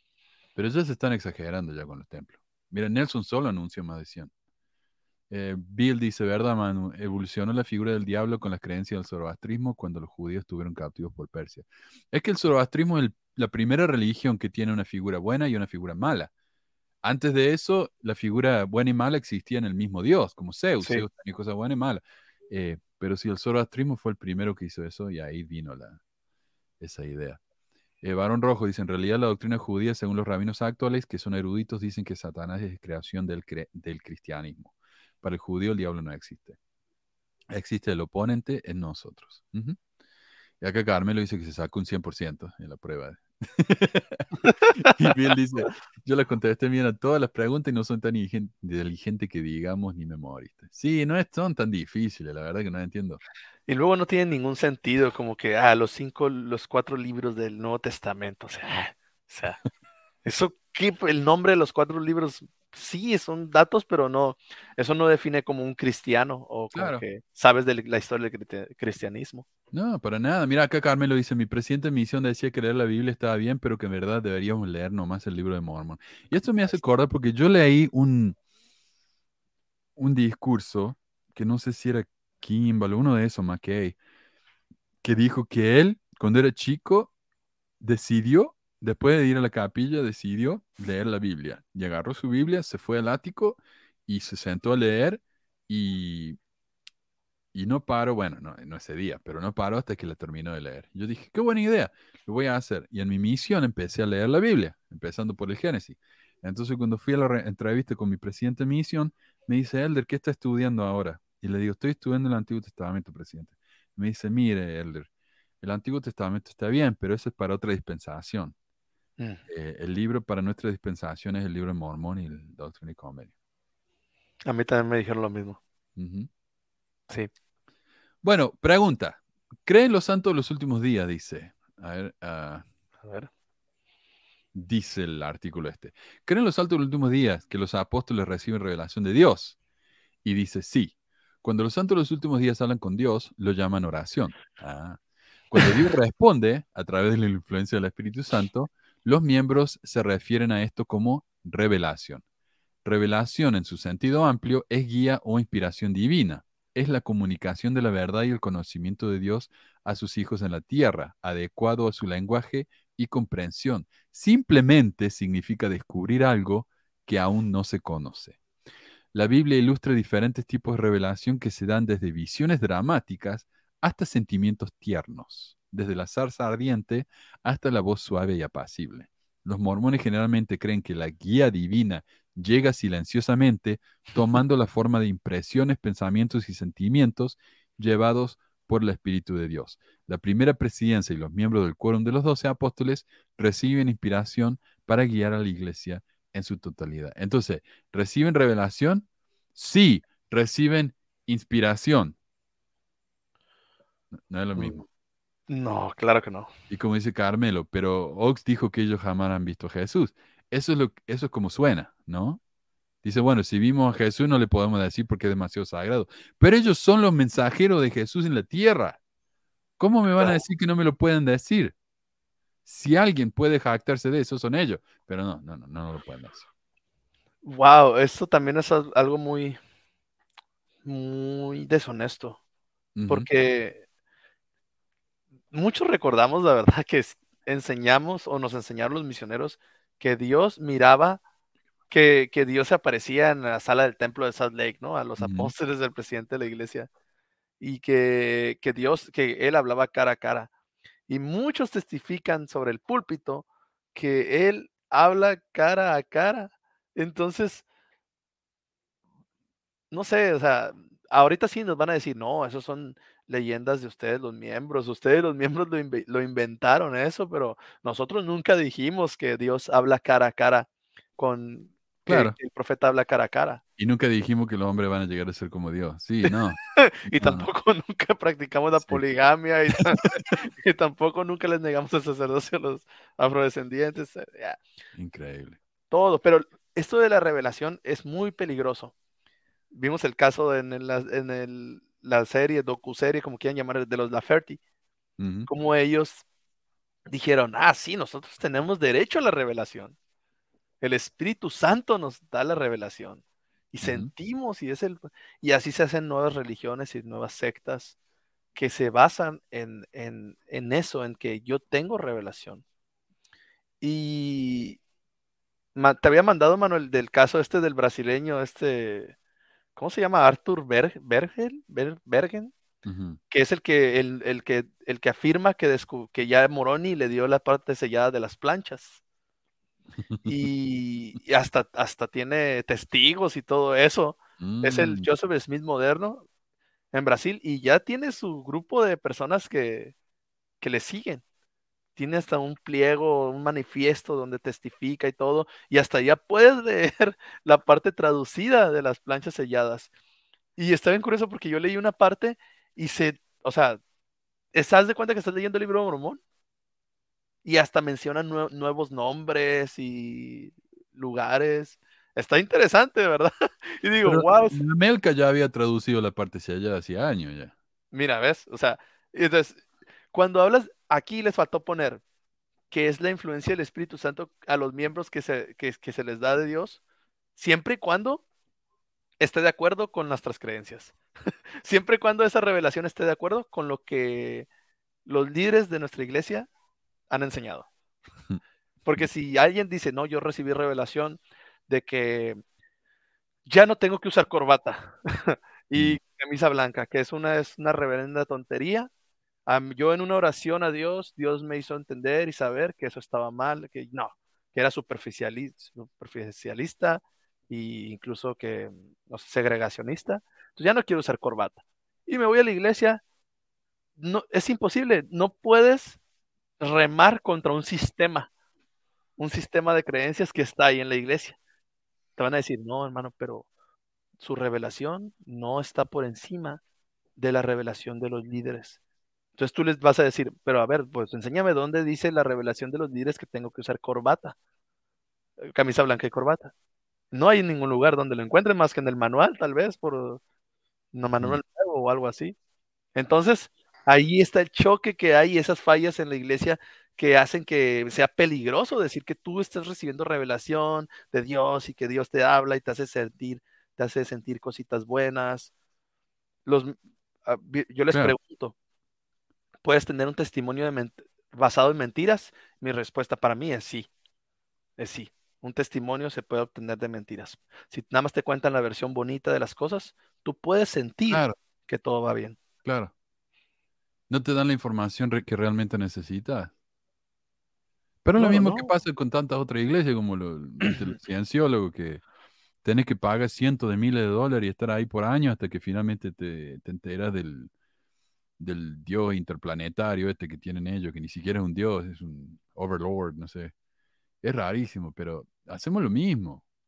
Vamos al templo y ni sabemos de qué se va a hablar y cuánto aprendiste, ¿ah? La verdad que no aprende un carajo, pero bueno, pongámosle así. Cuando, exactamente, sí, sí, sí.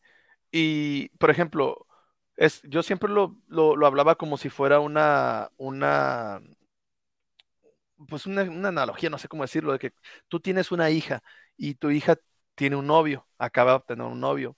Entonces, Mm. te cuenta tu hija todo lo de, lo de su novio, todo lo Ah, sí. bonito, lo lindo, campeón, todo. Mira, es que, es que, eh, tiene una beca de fútbol y todo. Lo invitas a la casa y pues bienvenido, le abres la puerta, todo, siéntate, come, todo. Claro que sí te dejo andar con mi hija, bien.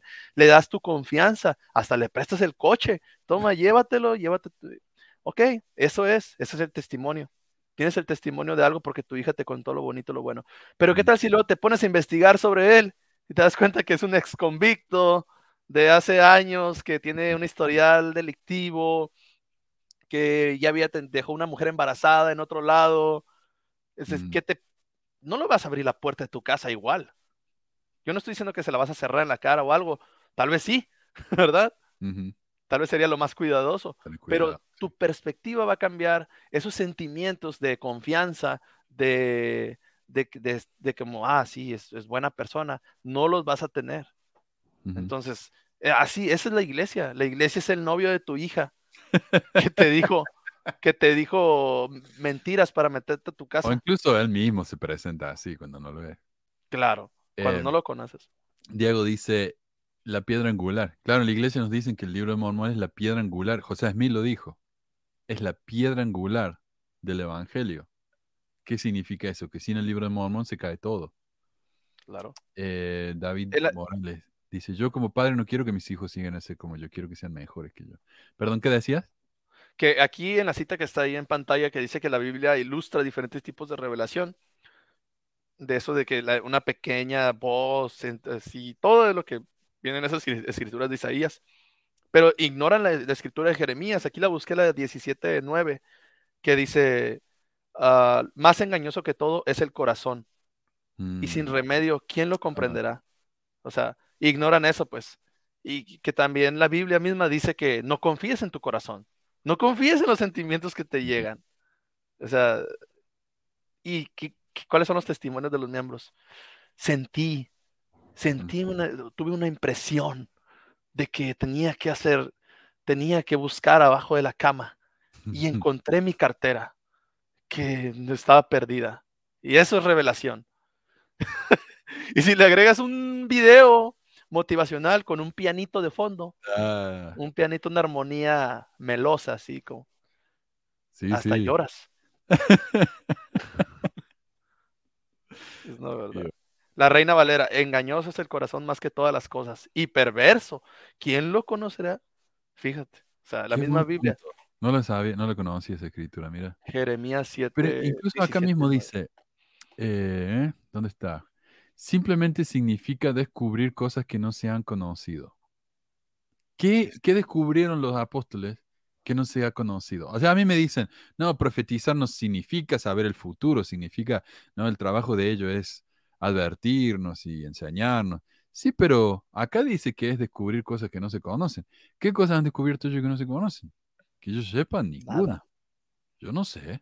Yo no sé de ninguna. Pero bueno. No, y Eh, cuando dicen, lo, todo lo hacen muy general, muy general. Vendrán desastres y catástrofes.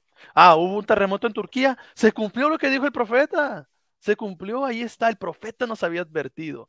No, no porque no sirve para nada esa advertencia, porque es muy general y muy obvia que puede llegar a pasar en cualquier momento. Oye, tienes que decirnos exactamente dónde para cuidarnos, para, para por lo menos estar preparados.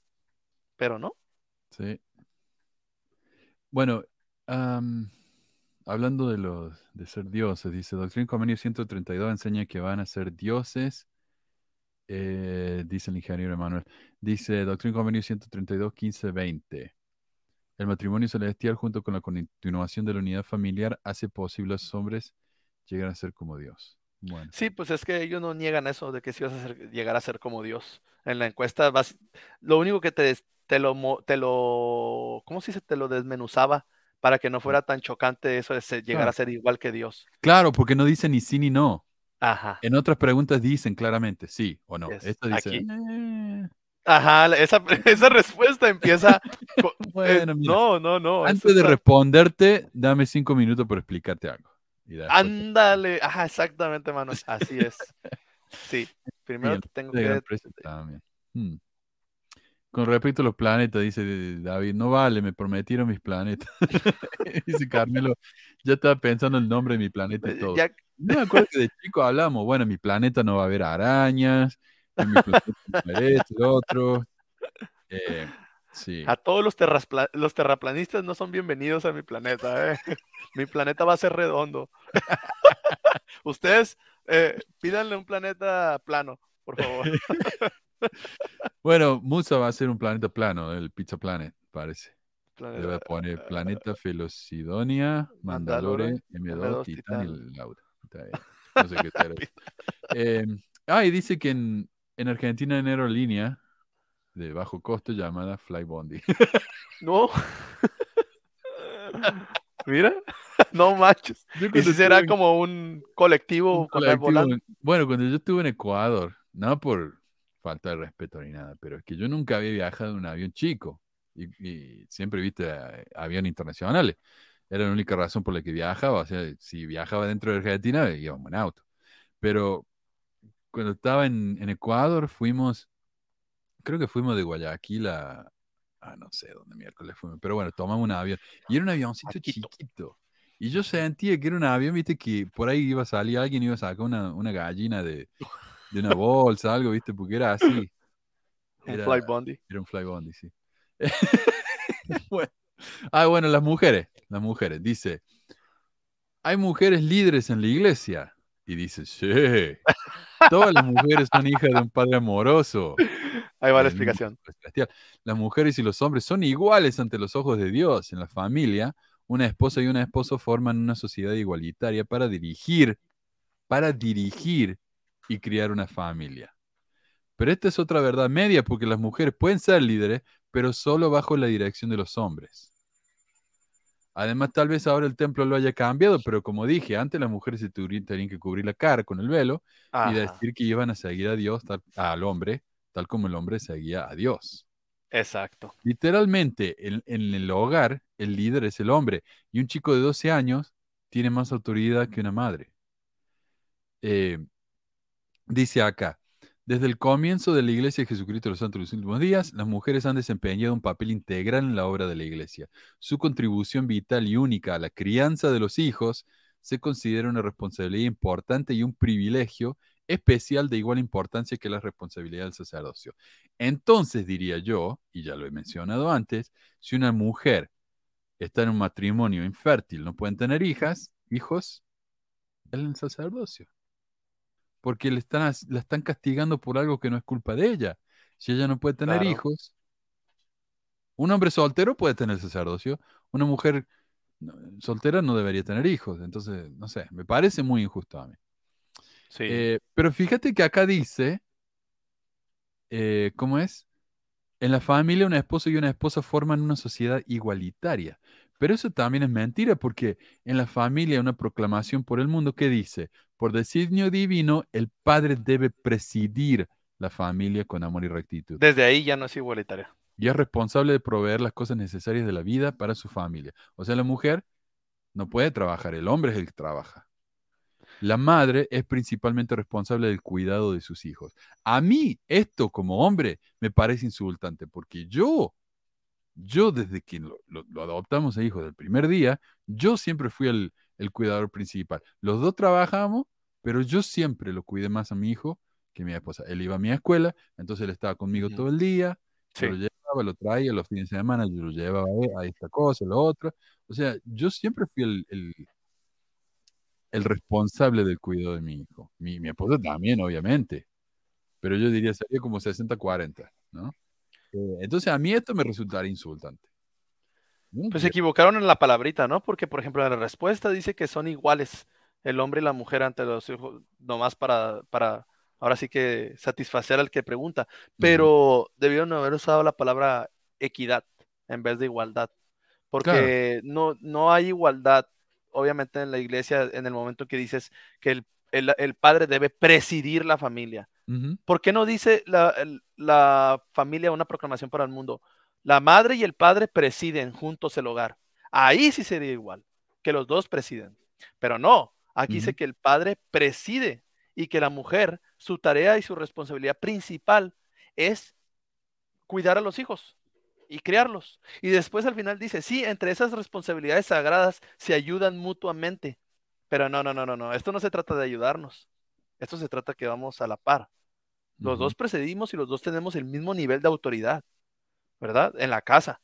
Pero en la iglesia, en esos años cuando salió la proclamación para el mundo y años anteriores, pues era todavía un, un mundo todavía más machista, ¿cómo decirlo? ¿No? Un mundo en el que el hombre era el que, el que tenía todo el, pues el poder, no sé si, si decirlo, la- el control de la casa. Claro. No, eh, eh, de nuevo, dicen, dicen, pero ¿qué hacen? Las mujeres son líderes, sí, pero al final del día tienen que ir al obispo y rendir cuenta. Hasta ahorita la mujer nunca no tiene este, la última palabra en nada. En nada tiene la última palabra. Pueden influir, pueden hacer chistes los apóstoles, porque, ah, cómo les encanta aventarse esos chistes de que, sí, hermanos, am, y yo soy el que tiene la última palabra en la casa. Eh, sí, mi amor, esa es la última palabra. Siempre le digo, sí, mi amor, ella es la que manda realmente. Siempre se hacen esa clase de chistes, ¿no? Sí. Como para decir que, que como, sí, ellas son las que mandan por debajo del agua o las que mandan por así, por realmente. Pero no, o sea, en, en cuestiones de la iglesia, la mujer no tiene la última palabra nunca. Eh, siempre tiene que pasar por el obispado, hombres, y sobre los, la presidencia destaca o cosas así.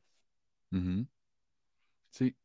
Bueno, eso es lo que tengo para hoy. Voy a leer nada más que cuatro comentarios más porque están, oh, me encanta, están fuera de control los comentarios acá, así que está buenísimo. Pero dice Angélica, los apóstoles se volvieron flojos y no hacen nada de profecía, solo reuniones y viajes de primera clase. Ahí está. Diego Jara dice, son masones luciferinos. ok, bueno, gracias. Eh, Beca dice, una chica llora en su testimonio porque se va a ir a la misión a... Digo porque llora porque está feliz, irse o no quiere. Sí. Eh, yo soy la que soy. Bruno dice, yo soy la que soy. ¿Quién establece quién es y quién no es cristiano?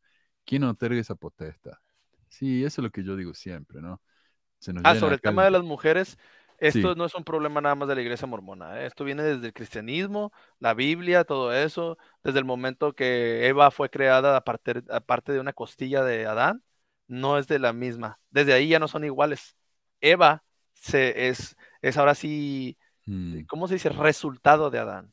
claro, No es, salió ajá, de las costillas. sí. salió de la costilla, no son iguales. Desde ahí, desde la concepción del cristianismo, no es igual la mujer al hombre, eh, en- ni en posición ni en nada. Y luego más adelante se le, se le humilla diciéndole que por culpa de Eva, todas las mujeres son culpables, porque la mujer se tiene que callar en las congregaciones, cubrirse la cara con el velo, que en el, en la- en el templo mormón lo hacían, y que no tiene pues prácticamente ni voz ni voto, porque la mujer fue la que cayó en la condenación al hacerle caso a la serpiente, no fue el hombre, Mm, la primera. En el Claro. templo, en el templo se enseñaba eso. Al rato, ¿qué van a decir? Bueno, ya quitaron creo que el video, ¿verdad? Ya no está. Entonces, pero antes que la mujer, ¿qué era lo que primero que Adán le contestaba a Dios cuando le decía, Adán, ¿qué has hecho? La mujer que tú me diste me dio de comer. Sí. Qué Me dio de co- No, sí, no. No, yo no, fue ella. Y Qué líder, no, es un líder. Claro, entonces, Eh, mira, acá están hablando de una filmina tenebrosa. Dígame de qué se trata, porque no la encuentro. Eh, pero sí, sí, así es la cuestión. Bueno, eh, muchísimas gracias, Marco, y gracias a todos por, por sus comentarios. Realmente hacen mucho más rico esto y mucho más entretenido. Rico. No, gracias a ustedes y a ti, Manuel, por aguantarme, No, aguantar los comentarios y todo eso. Oye, Nada más para concluir mi parte, Ajá. había un, ahí estaba hablando por comentarios en el, en el Face y había un miembro muy fiel y fanático que decía, ah, pero está bien, está bien que, que hables de la iglesia, pero ¿por qué tanto odio? ¿Por qué tanto enojo? Me decía. Y yo así como que, ¿qué? Ni siquiera me conoces, o sea, ¿por qué dices que estoy enojado? Y así como ahorita lo expreso que me río, ¿verdad? Me río y digo como que, ay, le digo, más bien deberían usar la- esta palabra, indignación. Yo sí me indigno. Eso es. Usen esa palabra los miembros activos ahí, grábensela. Indignación, incluso ellos lo usan, indignación justa, el righteous indignation. Sí, Exactamente. No me siento ni enojado. De hecho, la mayoría de los que son de los ex mormones que, que- que estudian las cosas y que han decidido dejar la iglesia porque es falsa, no es que tengamos puros sentimientos de enojo o resentimiento para nada. Este, sí, ha llegado un punto en que te puedes enojar, pero generalmente es indigna- indignación. Nos indigna que te mientan en la cara y que te digan verdades, como dijo el Benji, a medias. Mira, mira, acá Ana dice las mujeres, y somos las que más trabajamos en la iglesia, atendiendo la necesidad de los miembros. No solamente eso, cuando leímos el, el libro este de eh, La vida sempiterna, sabemos que cuando las mujeres vayan a la próxima vida, van a estar a cargo de cocinar y hacer comida para los que se van entrando al cielo. Así que esto va a ser para siempre.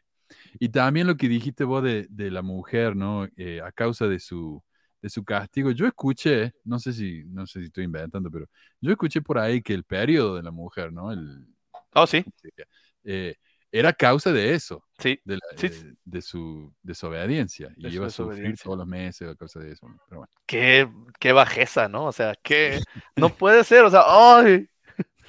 Resulta que ahora ya sufren cólicos y su periodo y todo, porque pues una, Eva una desobediente. Eva, que era una niña inocente, cayó ante Satanás, que fue un hijo de Dios, que Dios lo puso ahí para que la hiciera que cayera. Porque no sabía lo bien, el bien y el mal, y sin embargo falló, sí. No, no Qué puede bueno. ser. No, no, me encanta, eh, por eso me encanta aprender de esto. Es tan fascinante. Pero bueno, gracias Marco. Y No, gracias, a todos. Y bueno, nos vemos la semana que viene. Un abrazo a todos. Adiós. bye. Bien, bien, bien, bien.